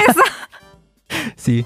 Pues sí. Me encanta esa parte. Ya, continúen. Eh, la misma persona dice, easter egg icónicos salen de esta película. Material favorito del Sí. Mati me imagino. Y sale una carita así, así. Es sarcasmo, ¿cierto? No, no lo sé. Porque a mí, como que, eso- como que los easter eggs a mí no me llaman la atención. A mí me ni, siquiera lo- ni siquiera los veo en las películas, así como no, no me doy No sé, cuenta. si, no sé si es sarcasmo no, porque en realidad, como te digo, yo te leo y está el monito así como haciéndote callar y es como, no sé si es verdad o mentira. Yo solo leo, güey. ¿Ok? Pero igual nos llama, la- o sea, nos gusta el tema de los easter eggs a todos, pero nunca los notamos. Yo lo- Sí. los digo y los me menciono encanta. porque los busco después. O sea, Sí, no es yo- como que lo... No, yo me emociono cuando me doy cuenta en la película sin que alguien me lo haya dicho. Sí, pero son Ujú. mm, así como en resumidas cuentas y en- creo que entre todos no sumamos ni la mitad de los easter eggs que se ven en realidad. Así que eso. Así que no. Eh, este Instagram me lo reservo No sé qué porque es el de la Cote, pero lo voy a mencionar. Eh, o sea, voy a mencionar su pregunta. Eh, ¿Por qué si vos pensaba que no era juguete se ponía en modo juguete con Andy? Nadie lo sabe. Preguntas en la sección Ah, creo que lo de. dije. Sí, Lo- lo- lo en la mencioné, sección de preguntas que jamás obtendrán respuesta, aquí está. Eh, Quizás porque veía que el resto lo hacía. Claro, no lo mayor. sé. No lo sé, Rick. Ya, eh, siguiente. Igual lo, lo hizo solo con Andy, porque cuando estaban como en la camioneta de Pizza Planeta y se mete a la cabina, como que le da lo mismo que lo pillaran. Es como. No entiendo. No entiendo el pensamiento de vos. Mm. Yo pienso que tenía más confianza en que no lo iban a pillar pese a que ir en la cabina. ¿Será? Además que tenía todas las pizzas al lado. Sí. ¿Cómo lo iba a ver a, a un juguete ahí que se había puesto un cinturón? Bueno, yo debo decir que yo soy, en el sentido de, de seguridad automovilística, yo soy como vos. O sea, yo me pongo el cinturón donde sea que vaya en el auto, me pongo el cinturón. Yo y en el auto de quien sea. Igual. Y si el Uber no tiene el cinturón disponible, cero estrellas. ¿Ya? No me Eh, subo. siguiente. ¿Por qué no lo tendría disponible? Que creo que tienen que tenerlo, pero bueno. Hay algunos que lo esconden. Hay algunos que lo escon- que esconden el, el cinturón. A mí, yo he andado en Uber y no me ha pasado que haya alguien, pero sí hay gente que me dice como que está malo. Y es como, entonces, arréglalo, pues, weón. Como- bueno. O sea, me dicen que está malo en el sentido de que cuesta engancharlo y todo, no que no se puede usar. po. Ah, ya. Ujú. ¿Ya? Eso. Eh, no sé por qué. Bueno, curiosidad de la Monse, curiosidad de la Monse. Ok. Eh, siguiente, como dije, de la. Ah, ya, ya lo mencioné, ya lo leí. Siguiente. Fiorella.wondrous.dream, creo que es. Cuando era pequeña me daba un poco de miedo la animación de Toy Story. Eh, en mi caso es solo, me pasaba solo con los niños, con las personas reales de la película me daba mucho miedo. Y a veces, a veces Woody, a veces un poquito. Yo pienso que no me. eh, eh, bueno, la escena de. Cuando los juguetes se re- revelan ante Sid, sí me da un poquito de repelús.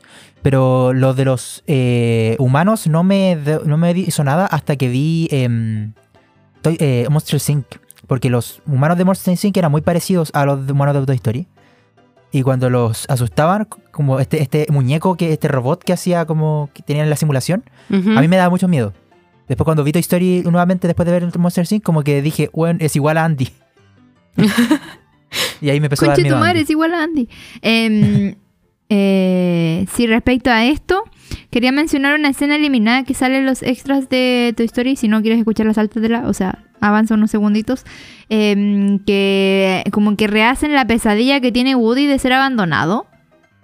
¿Ya? Y la pesadilla que está en las escenas eliminadas es muy terrible. O sea, esa weá sí la, que la me dio pesadilla de la miedo. 2. Ah, sí, verdad que sale la 2. Sí, es de la 2. Sí, es que... Y yo ya encuentro que, que, la, que la que muestran es como oscura Sí. y tétrica. Y Sí, la parte también, y pero para que se haga la idea, mira, no, que no tenía intención de hacer referencia a la 2, pero es que mira, no voy a mentir, yo cuando puse Toy Story 1, hay muchas veces en las que me paré a hacer otras cosas o estaba haciendo otras cosas, porque en realidad como que no, me- no quería verla, además que la había visto muchas veces, Eh, pero bueno, eh, eh, no, no me había ocurrido de que esa parte era de la 2, pero bueno, sí, esa pesadilla que sale ahí, eh, Tal vez no es nada... esa idea. Sí, Claro. no es nada, pero la de la escena eliminada es terrible. O sea, es. Da miedo y eso que está dibujado como el hoyo, porque se supone que es como una versión preliminar. Así que ahí se las dejo por si quieren asustarse. Eh, siguiente comentario, dice en nuestra querida, queridísima, Killing Valentine, dice, siempre quise que mis juguetes se movieran y debo admitir que al principio me cargaba voz, porque no se daba cuenta que era un juguete y es como un pinche estúpido. Sí, La eh, me verdad, pasa sí. eso un poco con vos al principio. Por eso era Team, eh, eh, team Woody al principio. Porque me carga la gente que como... Lo encontraba muy levantado raja. Eh, Y weón, o pero sea... con respecto al otro... oh, bueno, sí, dale. dale, dale, no, dale, dale. Es que ya se me olvidó lo que había dicho al Ah, principio. ya, ¿Qué es que, puta, sin ánimo de hacer tanta referencia a otra película, que lo hemos dicho bastante, pero es que es inevitable, porque igual. No es como. La 1 se complementa con la 2. Sí, mucho. De hecho, es a la que más hacemos referencia más que a las otras películas. Eh, Pasa que, no sé, cuando después, eh, a spoiler de la 2, eh, vos se encuentra como con los otros Boss Lightyear en la juguetería Yo soy y todo. Buzz Lightyear. Esos- No, yo esos soy se Buzz dan Lightyear. cuenta mucho más rápido que el boss de, de la 1. Es que lo que pasa es que hay un modo. Claro, tienen un, un- un switch atrás que decía Sí. modo demo y modo normal. Y eso es lo que tienen que cambiar nomás para darse cuenta de que era un juguete. Solo eso. Pero eso sale en la 3, po. Cierto, ¿verdad? Tuche. Sí. Ya, podemos Bueno, ya seguir. se me mezclaron todas las películas. Pero, Cuando, quiero- cuando pero vos que estás... Ella dijo un comentario al inicio de su. Dijo dos cosas en su. En su Ah, sí, te lo digo al tiro. Que justo lo había sacado. Eh, ¿Cuál- cuál es? siempre quise que mis juguetes se movieran. Ah, eso era lo que quería decir. que yo también, yo hacía tratos con ellos. Decía como, ya, pues si no le digo a nadie. Ya. Yo me acercaba así como por la orillita y, y miraba harto rato a ver si se movían los juguetes o trataba de recordar dónde los había dejado para ver si se movían. Y yo juraba de guata que se movían. Así como que yo me iba y que después volvía y no estaban en el mismo lugar donde ya se había marca en dejado. el piso para ver eso. Pero después dije, tal vez están usando las marcas para recordar. Volver a su lugar. Bueno. Pues, Bueno, qué astuto de tu parte. Yo no hubiese pensado en eso de tal vez están usando las marcas para volver. Pero en realidad yo nunca lo pensé. Sí, he tenido miedo de algunos juguetes, así como que siento que. Pero más como en el sentido de Chucky que en el sentido de Toy bueno, Story. yo ya, yo ya mencioné el Pinocho de. En el capítulo de Pinocho, de Pinocho de mi papá que me daba pesadillas. De hecho, lo tengo ahí todavía. Pero Yo opino que la Monse debería subirlo a Instagram. Yo voy a mandar una foto El del Pinocho. Pinocho. Terrorífico. Vamos a hacer una encuesta de si acaso tu Pinocho es tétrico o no es tétrico. Ya, me parece bien. ¿Cierto? Ya. Eh, cambiemos de sección, por favor. Música. Ah, pero ese era el último comentario. Sí, ese era el último. Eso fueron los Ah, ya, comentarios por ahí. Gracias por sus comentarios. Sí, los queremos mucho. Vamos a la siguiente sección. Música de opiniones Siguiente sección. finales.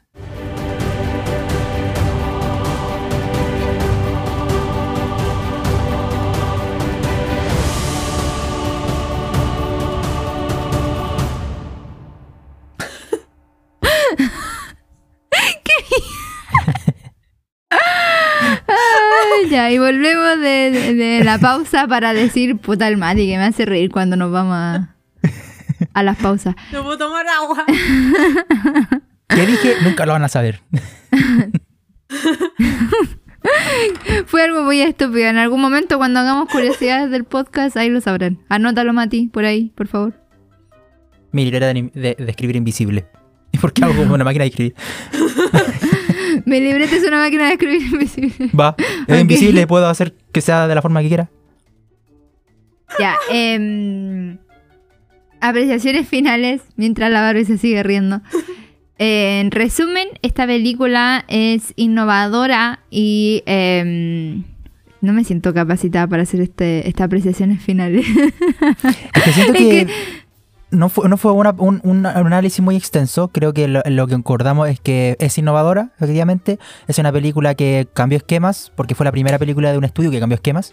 Eh, y que si bien la animación no es perfecta propiamente de una película tan experimental, eh, es una película que innegablemente Es- marcó la infancia de muchos y de todos, para bien o para mal.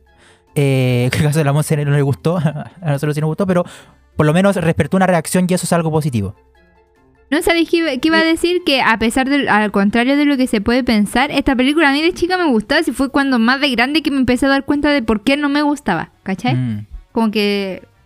Además que... Fue cambiando con el tiempo. Sí, además que no ayuda que después Pixar haya sacado muchas mejores películas, porque encuentro que Sí. las que fue sacando después eran mucho mejor. Entonces, como que. Además, lo más importante, a todos nos gusta más la 2 que la 1, entonces no podemos tirarle tantas flores a la 1, Sí. obvio. Ya. Cuando hablemos Eh, de las dos, sí. si es que algún día hablamos de las dos. Retomando el tema de el- como las apreciaciones finales del Mati, ya que me inspiraste. ¿ah? Em, eh, sí, es una película que destaca por su animación y por lo innovador de la trama también, porque es un mundo fantástico completamente diferente, no está basado en nada que yo sepa. ¿ya? Es eh, absoluta creación de, de Disney, bueno, de Pixar. Em, tiene cosas destacables dentro de la animación a pesar de algunas fallas que notamos porque salieron otro tipo de películas después. ¿ya? Em, el nivel de detalle, de los buenos diálogos, el guion es muy bueno. Eh, los colores brillantes, creo que es algo, son cosas muy destacables de esta película. ¿Ya? Eh, por, por otro lado, tenemos algunas falencias, entre comillas, en comparación con otras películas de Disney hasta el momento, que son la música, por ejemplo, que ah, eh, en realidad sí es conocida, pero no destaca como otras canciones de Disney.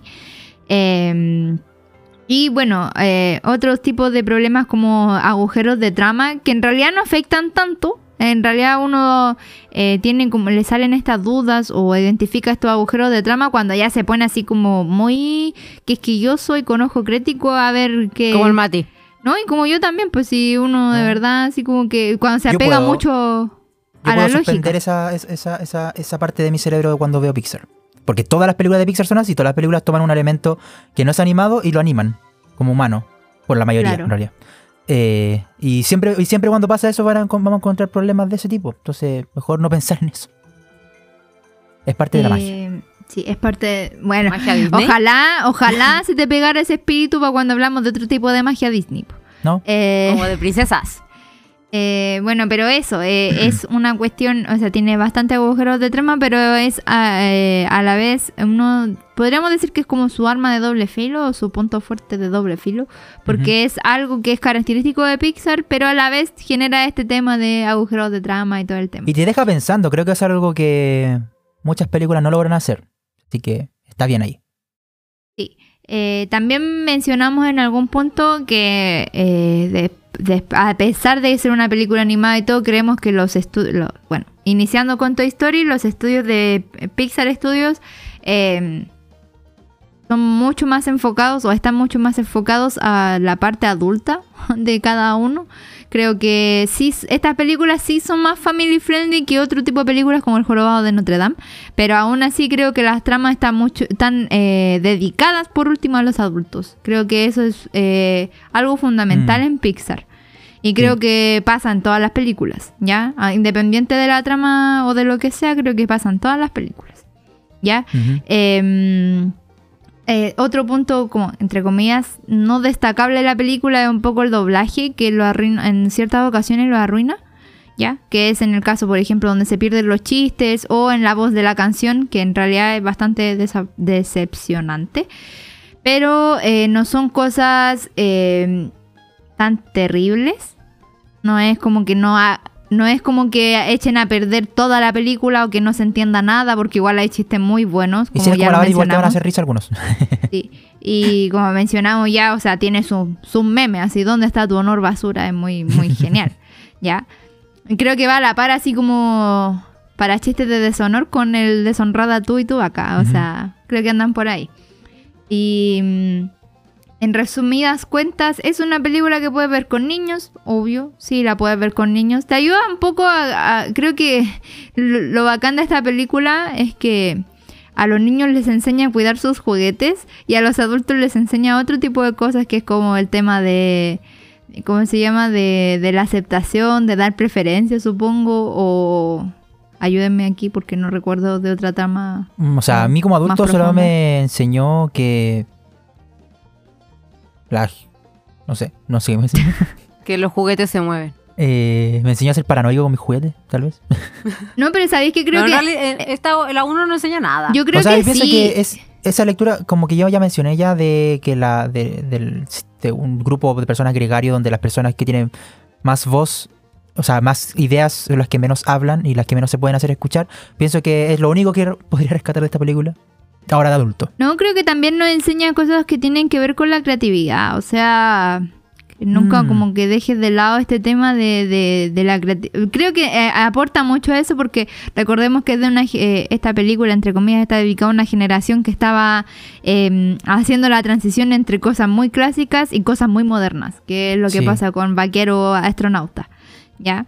Así Mm. que eh, creo que te enseña claro como que no porque algo sea nuevo, sea o sea diferente, sea peor o mejor que lo que ya tenías.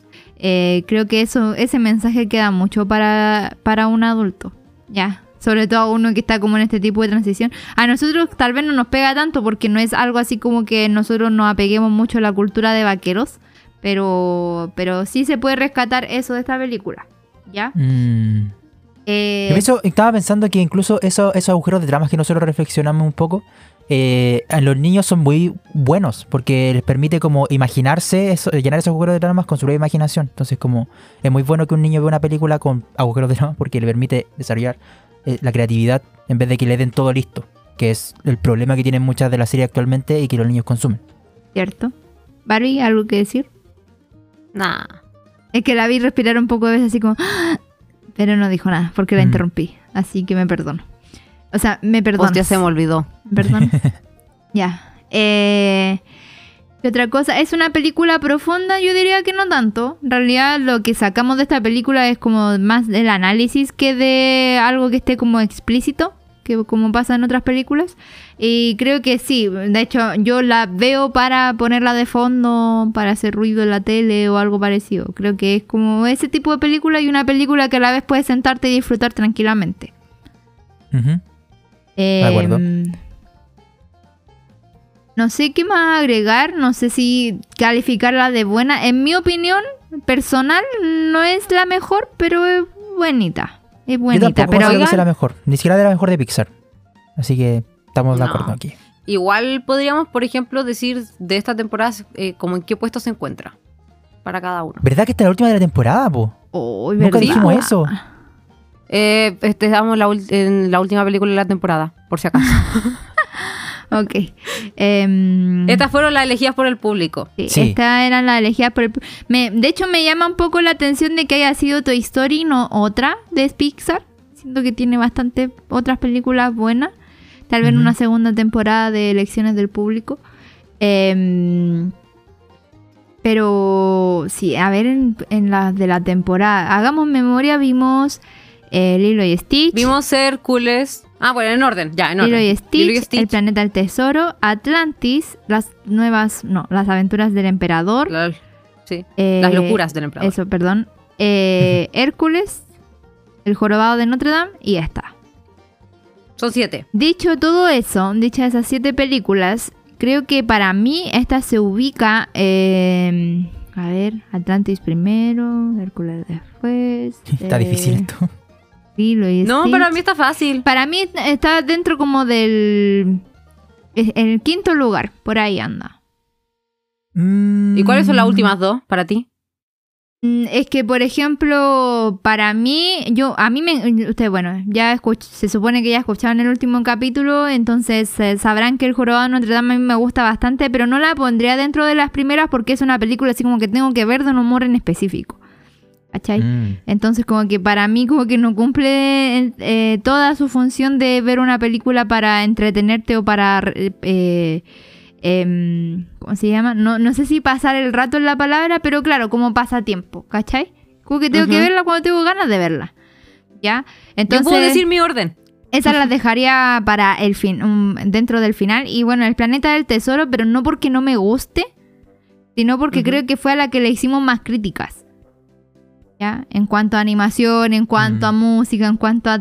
Hay muchas cosas a las que le hicimos crítica en el planeta del tesoro. Y si bien a las otras también, a la otra les tengo eh, cariño especial porque, por ejemplo, Atlantis y Hércules ya eran mis favoritas antes de hacer todo este análisis y no cambió mi opinión analicé con más, eh, eh, ¿cómo se llama? Analicé desde un punto de vista crítico, sí, pero no cambió mi opinión acerca de esas películas porque las sigo disfrutando.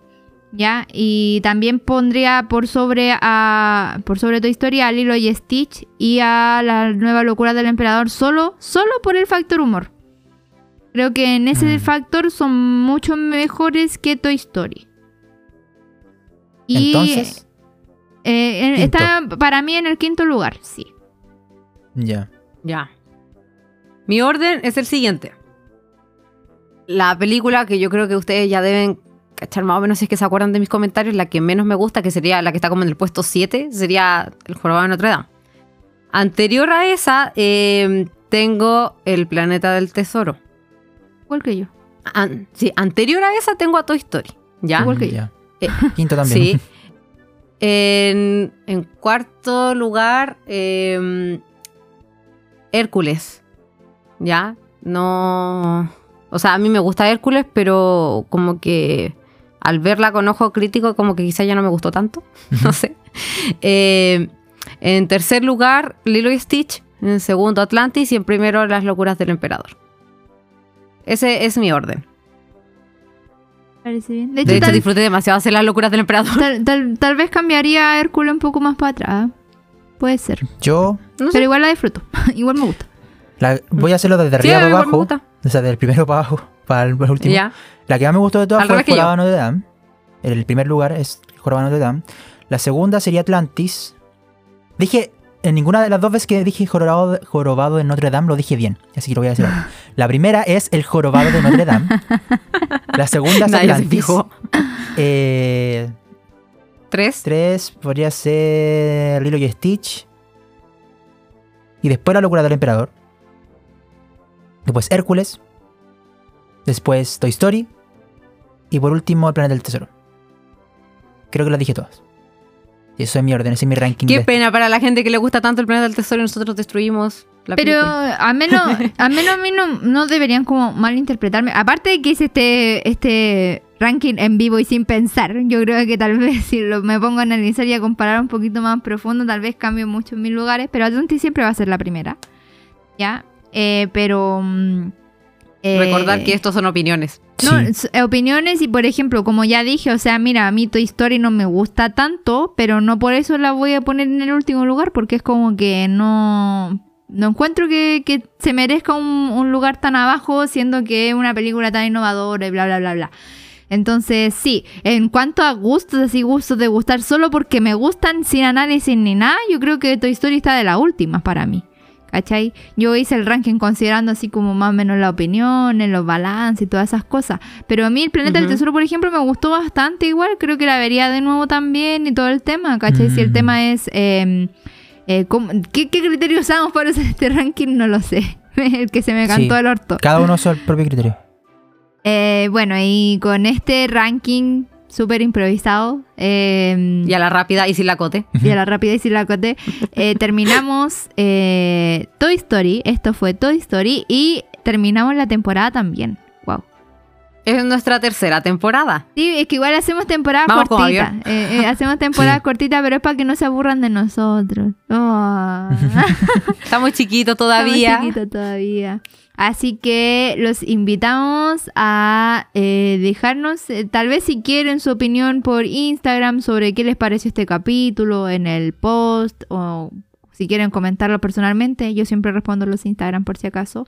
Em, también los invitamos a prepararse para el final de temporada, que no les vamos a decir qué- de qué se trata porque somos gente muy misteriosa. Uh. Porque no sabemos tampoco. No, pues. era- Déjalo el misterio, déjalo el misterio. Sí, pues, deja, deja el misterio. Em, también eh, queremos recordarles que sacamos rayita, rayita, Rayita. como el, como el- la- Marinela. este- del marinela.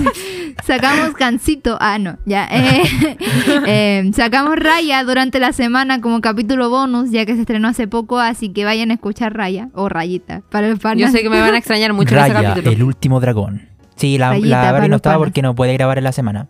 Eh, no hay. Es que estoy muy grande para ciertas cosas y muy chiquita para otras. Eh, Y entonces, eso. Como siempre agradecemos su participación, ahora esta vez en, en Toy Story, en los comentarios y a lo largo de toda la temporada. Planeamos mantener esta dinámica durante la siguiente porque nos gusta incluirlos dentro de nuestra, nue- nuestros comentarios. ¿Ya? Em, ¿Qué más decir? Eh, síganos en Instagram. Eh, dennos likes, coméntenos, guárdennos y todas esas cosas Follow que nos Spotify. ayudan. Claro. Por favor, y denle like en Spotify. Y en otras redes, bueno, en todas las redes donde aparece Ah, es puede seguir. follow. Que no Es uso. Spotify, entonces no sé qué, cuál es la. ¿Cómo La se dice? Como. Sí. Like, me, dale una me gusteada a todos los, Ah. los- me gustea. las fotos, a todas las cosas. Y apóyanos y... Bueno, igual, eh, gracias a todas las personas que nos siguen escuchando desde el primer día y que nos siguen escuchando hasta ahora y que todavía no los aburrimos. Estamos muy agradecidos. Nos han salvado, estamos agradecidos. Estamos agradecidos. Así que mm, dentro, en el capítulo final de temporada vamos a revelar de qué se trata la siguiente temporada y tal vez nos tomemos un receso, ¿eh? Hemos trabajado muy duro, hemos trabajado muy duro. Em, y eso sería todo por hoy. Esperemos que, esperamos que les haya gustado este capítulo de Toy Story y nos escuchamos en el siguiente capítulo. Adiós. Chau. Bye bye. Disney got me wishing on a shooting star. I'm not at Disney, Disney. They tricked me, tricked me. Got me wishing on a shooting star. But now I'm 20 something.